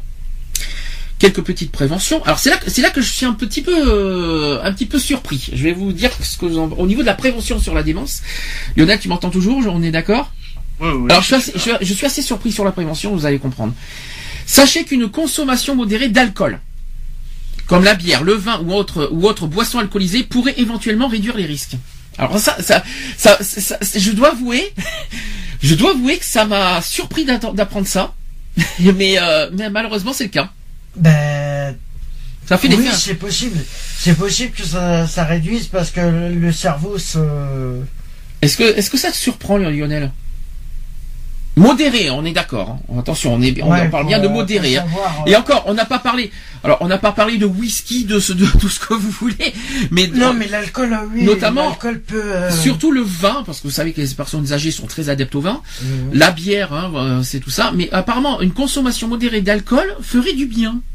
Et ça, euh, ça réduit les risques de démence. Est-ce que je trouve ça bizarre, moi c'est- Je trouve ça. Est-ce qu'il bizarre, n'y aurait pas une propriété dans l'alcool qui ferait justement que euh, ça atténuerait un laps, un certain laps de temps, Oui. euh, la- l'activité de démence, quoi, l'activité euh, D'agressivité. euh, de, de, de folie, quoi. non, mais c'est le contraire. Vous savez que, vous savez qu'à un moment, l'alcool, ça vous rend bizarre à un moment. Oui, mais tu sais que quand tu ne- pour des personnes qui n'ont pas forcément l'habitude aussi de boire, chez certaines personnes, ça endort. Oui, normalement c'est censé rendre euphorique, mais malheureusement, il faut être honnête, il y a aussi des gens qui boivent de l'alcool qui ça les rend agressifs.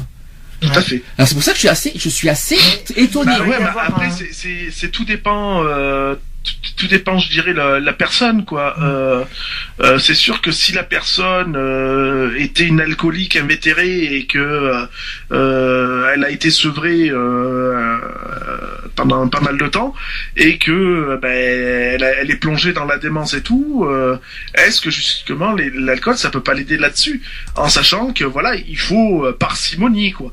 C'est bizarre en tout cas. Moi, je- ça, ça, ça vous Oui, ça, ça, ça me paraît bizarre aussi, mais euh, C'est bizarre quand même. après, pourquoi pas, quoi Modéré, heureusement qu'on heureusement qu'on parle de modéré parce que Oui, sinon, oui, bien sûr, euh, oui, sinon faut je pas boire, descendre une bouteille par jour, quoi.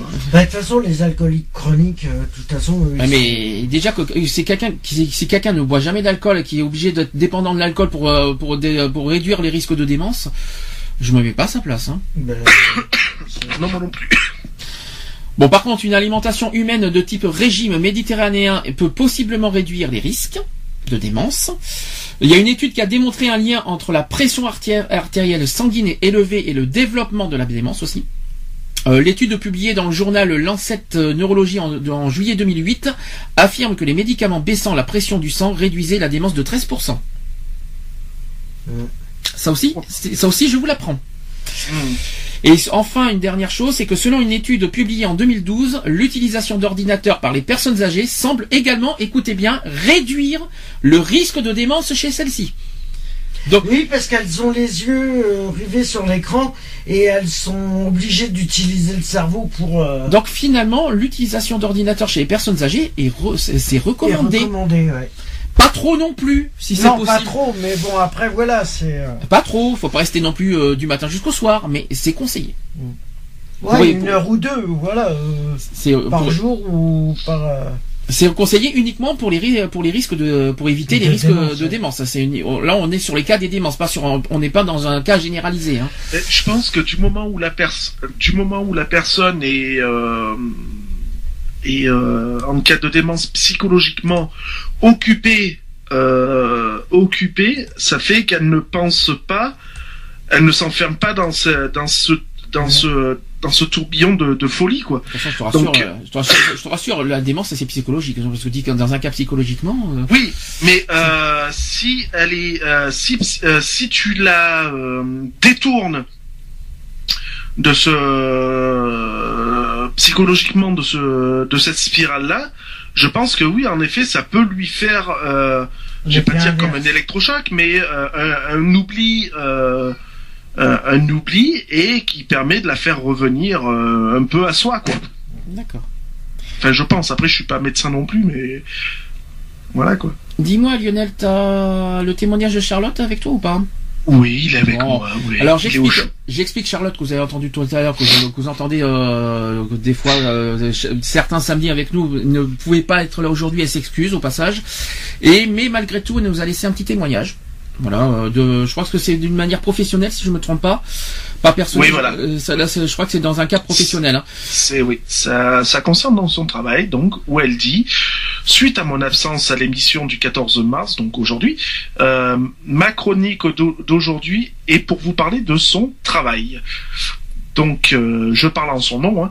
Je travaille avec des, avec des personnes âgées atteintes de la maladie d'Alzheimer ou d'autres déf- ou d'autres démences apparentées style démence à corps de Lévy, démence frontotemporale. Le lieu où je travaille est une EHPAD, donc établissement d'hébergement pour personnes âgées dépendantes. Voici la liste des personnes qui travaillent chaque jour.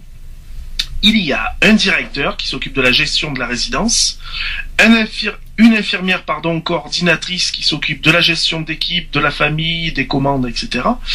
Un médecin coordinateur, un neuropsychologue, un réflexologue, un ergothérapeute, une cuisinière, une animatrice, une gouvernante hôtelière, deux équipes de nuit, un agent et une et un AS par équipe. Ah, c'est que c'est assistante sociale, je crois, non? C'est ça. Oui. Euh, non, ou aide-soignant. Ah, peut-être aide-soignant parce que AS, c'est Aide-soignant. euh, par oui, c'est des aides-soignants, c'est des équipes de nuit. Ah oui, pardon, aide-soignant, Ouais. attends, non, parce qu'aide sociale dans les, dans les équipes de nuit, ça m'inquiète. hein. Oui, aide-soignant, non, parce que quand tu dis AS, ça, ça fait bizarre. Ah oui. Euh, sept aides-soignants diplômés, trois auxiliaires de vie diplômés, six aides médico-psychologiques, 16 agents sociaux, dont 11 sont agents polyvalents, agents, so- agents sociaux et AS. AS, aide-soignant, s'il vous plaît, hein, qu'on Voilà. soit bien d'accord. hein. On compte 60 patients par, dans la résidence répartis sur trois ailes. 20 et- 21 pour l'aile N, 20 pour l'aile S, 19 pour l'unité de vie, entre parenthèses, quand tout est égal à centre d'animation naturelle, tiré d'occupation utile. Ça veut dire que le Cantou, c'est un, un sigle qui veut dire centre d'animation naturelle tiré Ouais. d'occupation utile, pour ceux qui savent pas ce que c'est. Voilà. Ensuite. En règle générale, le Cantou compte 15 patients maximum, ce qui fait de nous le plus grand Cantou de Haute-Savoie. Oui, parce qu'il faut rappeler qu'elle est en Haute-Savoie, Annecy, c'est ça. hein, bien c'est exact. Voilà. Sur les 60, 60. sur les 60 résidents, deux sont des démences frontotemporales, quatre sont classés pardon 4 psychiatriques, hein. 4 sont Parkinson, 50 sont atteints d'Alzheimer ou en début de maladie. 50 quand même. Hein. C'est beaucoup 50 Alzheimer. hein. C'est c'est pas n'importe quoi. Hein. Ensuite, Notre rôle, que ce soit AS, AMP ou agent social, est d'accompagner les personnes âgées dans les gestes de la vie quotidienne, soins de, de nursing, distribution des repas, entretien des locaux, etc. Trois fois par jour, avant et après notre poste, nous, nous assistons aux transmissions Ouais, c'est ça. Oui. Afin de savoir ce qui s'est passé durant la journée. L'animatrice travaille du lundi au vendredi afin de proposer des, activi- des activités aux résidents. Loto, goûter dansant, chorale, anniversaire, atelier, mémoire, atelier mémoire. euh, atelier mémoire, pardon, atelier pâtisserie, atelier manuel. Ça c'est bien ça par contre, c'est génial ça. Deux fois par semaine, deux aides médico-psychologiques sont détachées de l'équipe pour faire une animation plus approfondie avec une douzaine de résidents pour faire un repas thérapeutique. Ceci s'appelle le PASSA, pôle d'activité et soins adaptés. Et de soins adaptés, pardon. L'équipe de soigna- soignante travaille 8 heures par jour. Matin 8h45 à 14h45. 6h, 6h45 même. Oui, 6h45. T'as dit 8, à- t'as dit à 8 quel- heures. Hein. Ah pardon, autant pour moi. Donc 6h45 à 14h45 et l'après-midi de 13h30 à 21h. Ça veut dire qu'en fait, c'est soit il travaille du matin, soit il travaille, euh, soit c'est l'équipe du matin entre 6h45 et 14h45, il travaille 8 heures, soit c'est une équipe d'après-midi entre 13h30 et 21h. C'est-à-dire, il travaille pas toute la journée de 6h45 à 21h. Oui, C'est voilà. soit le matin, après, soit l'après-midi.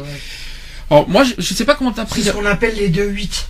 Je pense que c'est ça, mais bon. C'est ce euh, qu'on appelle les 2-8 parce que en fin de compte, euh, quand tu es dans ce genre de, de centre, euh, de- Oui, c'est- voilà, ce au niveau des maisons de retraite, c'est- souvent c'est ce qu'ils font, euh, les infirmiers, les, euh, les aides-soignantes et tout ça, c'est ce qu'ils font.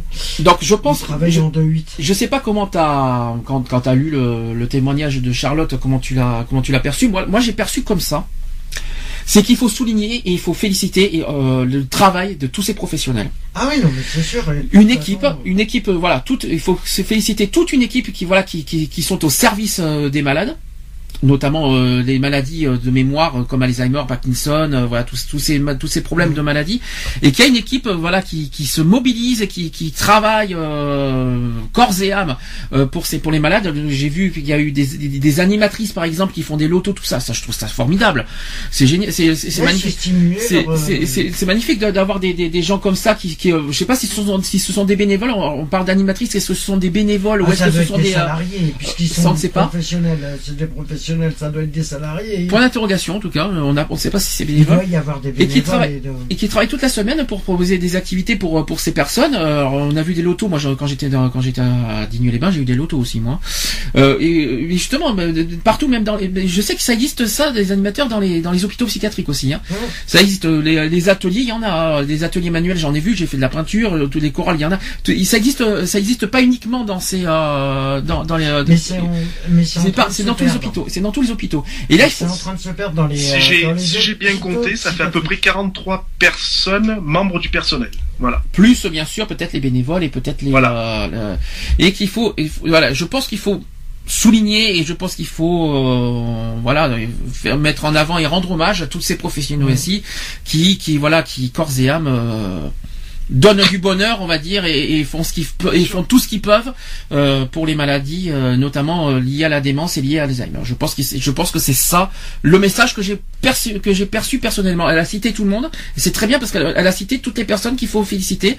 Le directeur l'infirmière coordinatrice voilà. etc je pense que c'est Ça va du, ça va du, du de la direction aux, aux agents euh, sociaux, euh, voilà, et même les agents polyvalents, quoi. et même euh, ceux qu'on ne voit pas forcément les cuisiniers par exemple. Voilà, euh, ceux qui sont derrière, euh, derrière la, mé- la mécanique, quoi. voilà, et- euh, voilà. c'est une équipe et il faut Bien sûr. et Voilà. il faut il faut féliciter toute l'équipe je pense que Bien c'est- sûr. tu me diras si Charlotte si c'est comme ça qu'il fallait percevoir ton témoignage mais moi personnellement je l'ai perçu comme ça Voilà. Mais de toute façon, euh, que ça soit que ça soit dans un centre comme ça, en maison, euh, en centre euh, spécialisé pour Alzheimer, ou que ça soit en maison de retraite, ou que ça soit ailleurs, ou même à l'hôpital, hein, c'est pareil. Alors dans tous les voilà, hôpitaux, hein. Voilà, euh, voilà. Tous il- les hôpitaux, il faut, Il y, a, il y a des règles à respecter, il y a des protocoles à respecter. et Voilà, moment- et il faut savoir que c'est quand tu- même des... Si tu les respectes pas, automatiquement tu tu peux plus euh, t'éradier. C'est comme euh, c'est comme tout métier. T'as les euh, t'as les avocats qui sont qui sont euh, par rapport au protocole euh, du barreau. T'as les voilà. T'as, tout métier a besoin de règles. T'es obligé d'un investissement personnel. C'est surtout, voilà, c'est des personnes qui sont confrontées à 60 patients. Mhm. 60 patients. Par jour, euh, tous les jours. Voilà, tous les jours, en sachant que dans ces 60 pas- patients, pardon, il y a quand même 50 atteints d'Alzheimer. Mhm. Donc il faut savoir quand même qu'il faut avoir euh, un moral d'acier. euh, voilà quoi, je veux dire, il, et il faut euh, il faut être au top tous les jours parce que tu ne peux pas te permettre d'avoir une baisse de, de morale euh, avec des personnes euh, atteintes de cette maladie-là. Euh, donc il, faut- il faut être à 100% tous les jours Mhm. et pendant 8 heures. Et, et, et apte physiquement et psychologiquement. Voilà. Donc Ça demande beaucoup de- gros de coup de chapeau parce que voilà. Enfin moi, c'est je suis je suis en admiration devant des personnes euh, devant ces personnes là quoi. C'est pour ça qu'il faut souligner un petit peu le, ben voilà, tout, Voilà. ce- tout leur, tout le, leur- le travail qu'ils font. que ce soit- Et si les Bah, je suis on peut, on peut déjà. euh, Dans tous les hôpitaux, hein. de- Alors tout hôpitaux confondus, que ce soit euh, que ce soit les CHU, les hôpitaux Ah psychiatriques, les, euh, tous, les, tous sûr. les hôpitaux confondus dans toute la France, il faut il faut euh, il faut euh, ouais, de rendre hommage à toutes ces toutes ces personnes Voilà. qui font euh, partir que ce ne contre- sont pas simplement des médecins ou des aides-soignants qui sont là pour donner des des cachetons ou des des des, des, des comprimés. Euh, c'est des personnes qui sont là aussi pour changer le quotidien des patients. Euh, leur donner euh, une activité, leur leur faire changer les idées et leur sortir peut-être psychologiquement aussi du contexte euh, hôpital. Euh, parce que faut, faut pas oublier non plus que les personnes sont dans un dans une réflexion de se dire je suis dans un hôpital, euh, etc., etc. Le fait de les faire sortir psychologiquement de là en leur disant ben on va vous proposer un atelier, voilà un atelier culinaire, un at- des ateliers euh, manuels, euh, ateliers euh, pâtisserie, mémoire, etc. C'est ça. c'est ça qui est bien. Je, je pense que voilà le moral des patients, eh ben ah, eh ben l'espace de quelques heures, eh ben ils sont plus dans un hôpital quoi. Ils sont dans une famille. Euh, pour moi, je le vois comme ça. Ils sont dans une grande famille et euh, ben, cette famille-là est là pour eux et c'est là où ils peuvent partager euh, beaucoup de choses quoi. Parce que bon après il y a, le côté administratif etc etc.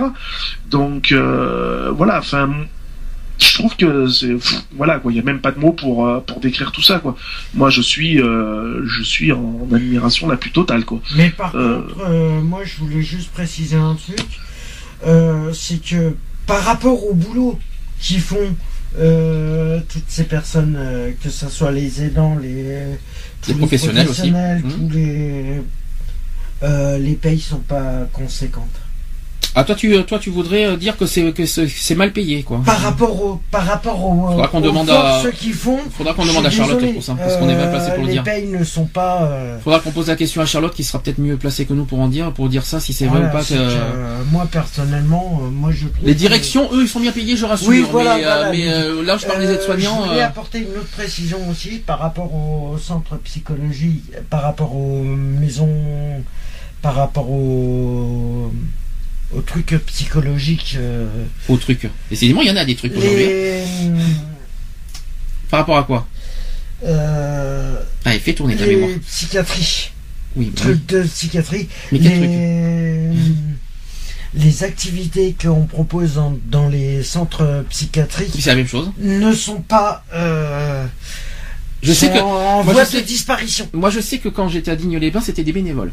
Oui, qui- mais le problème c'est Mais- que sur euh, et je vais prendre le cas de Bordeaux.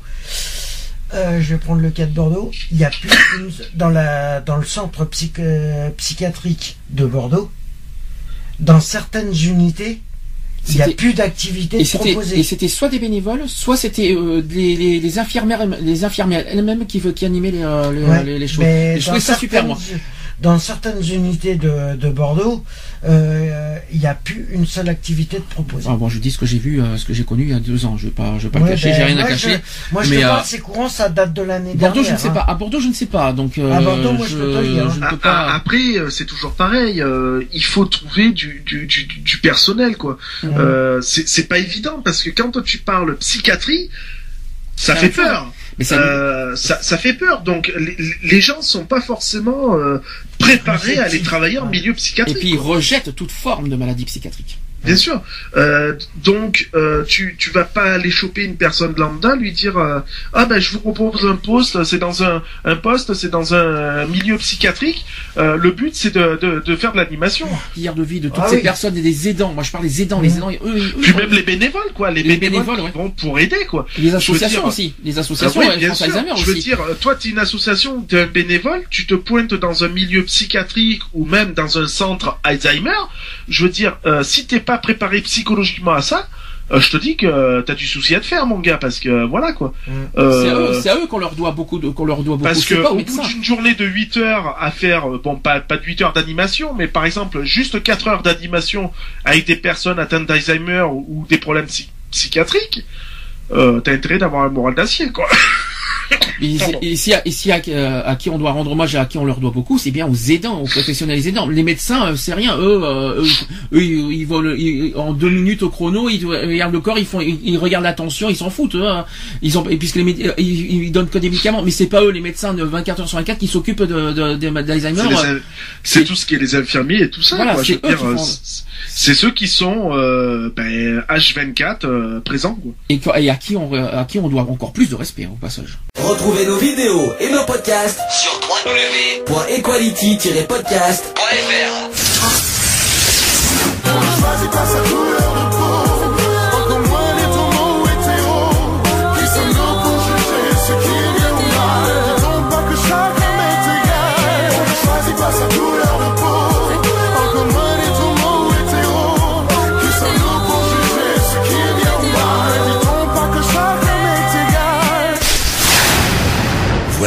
C'est fini. À très bientôt.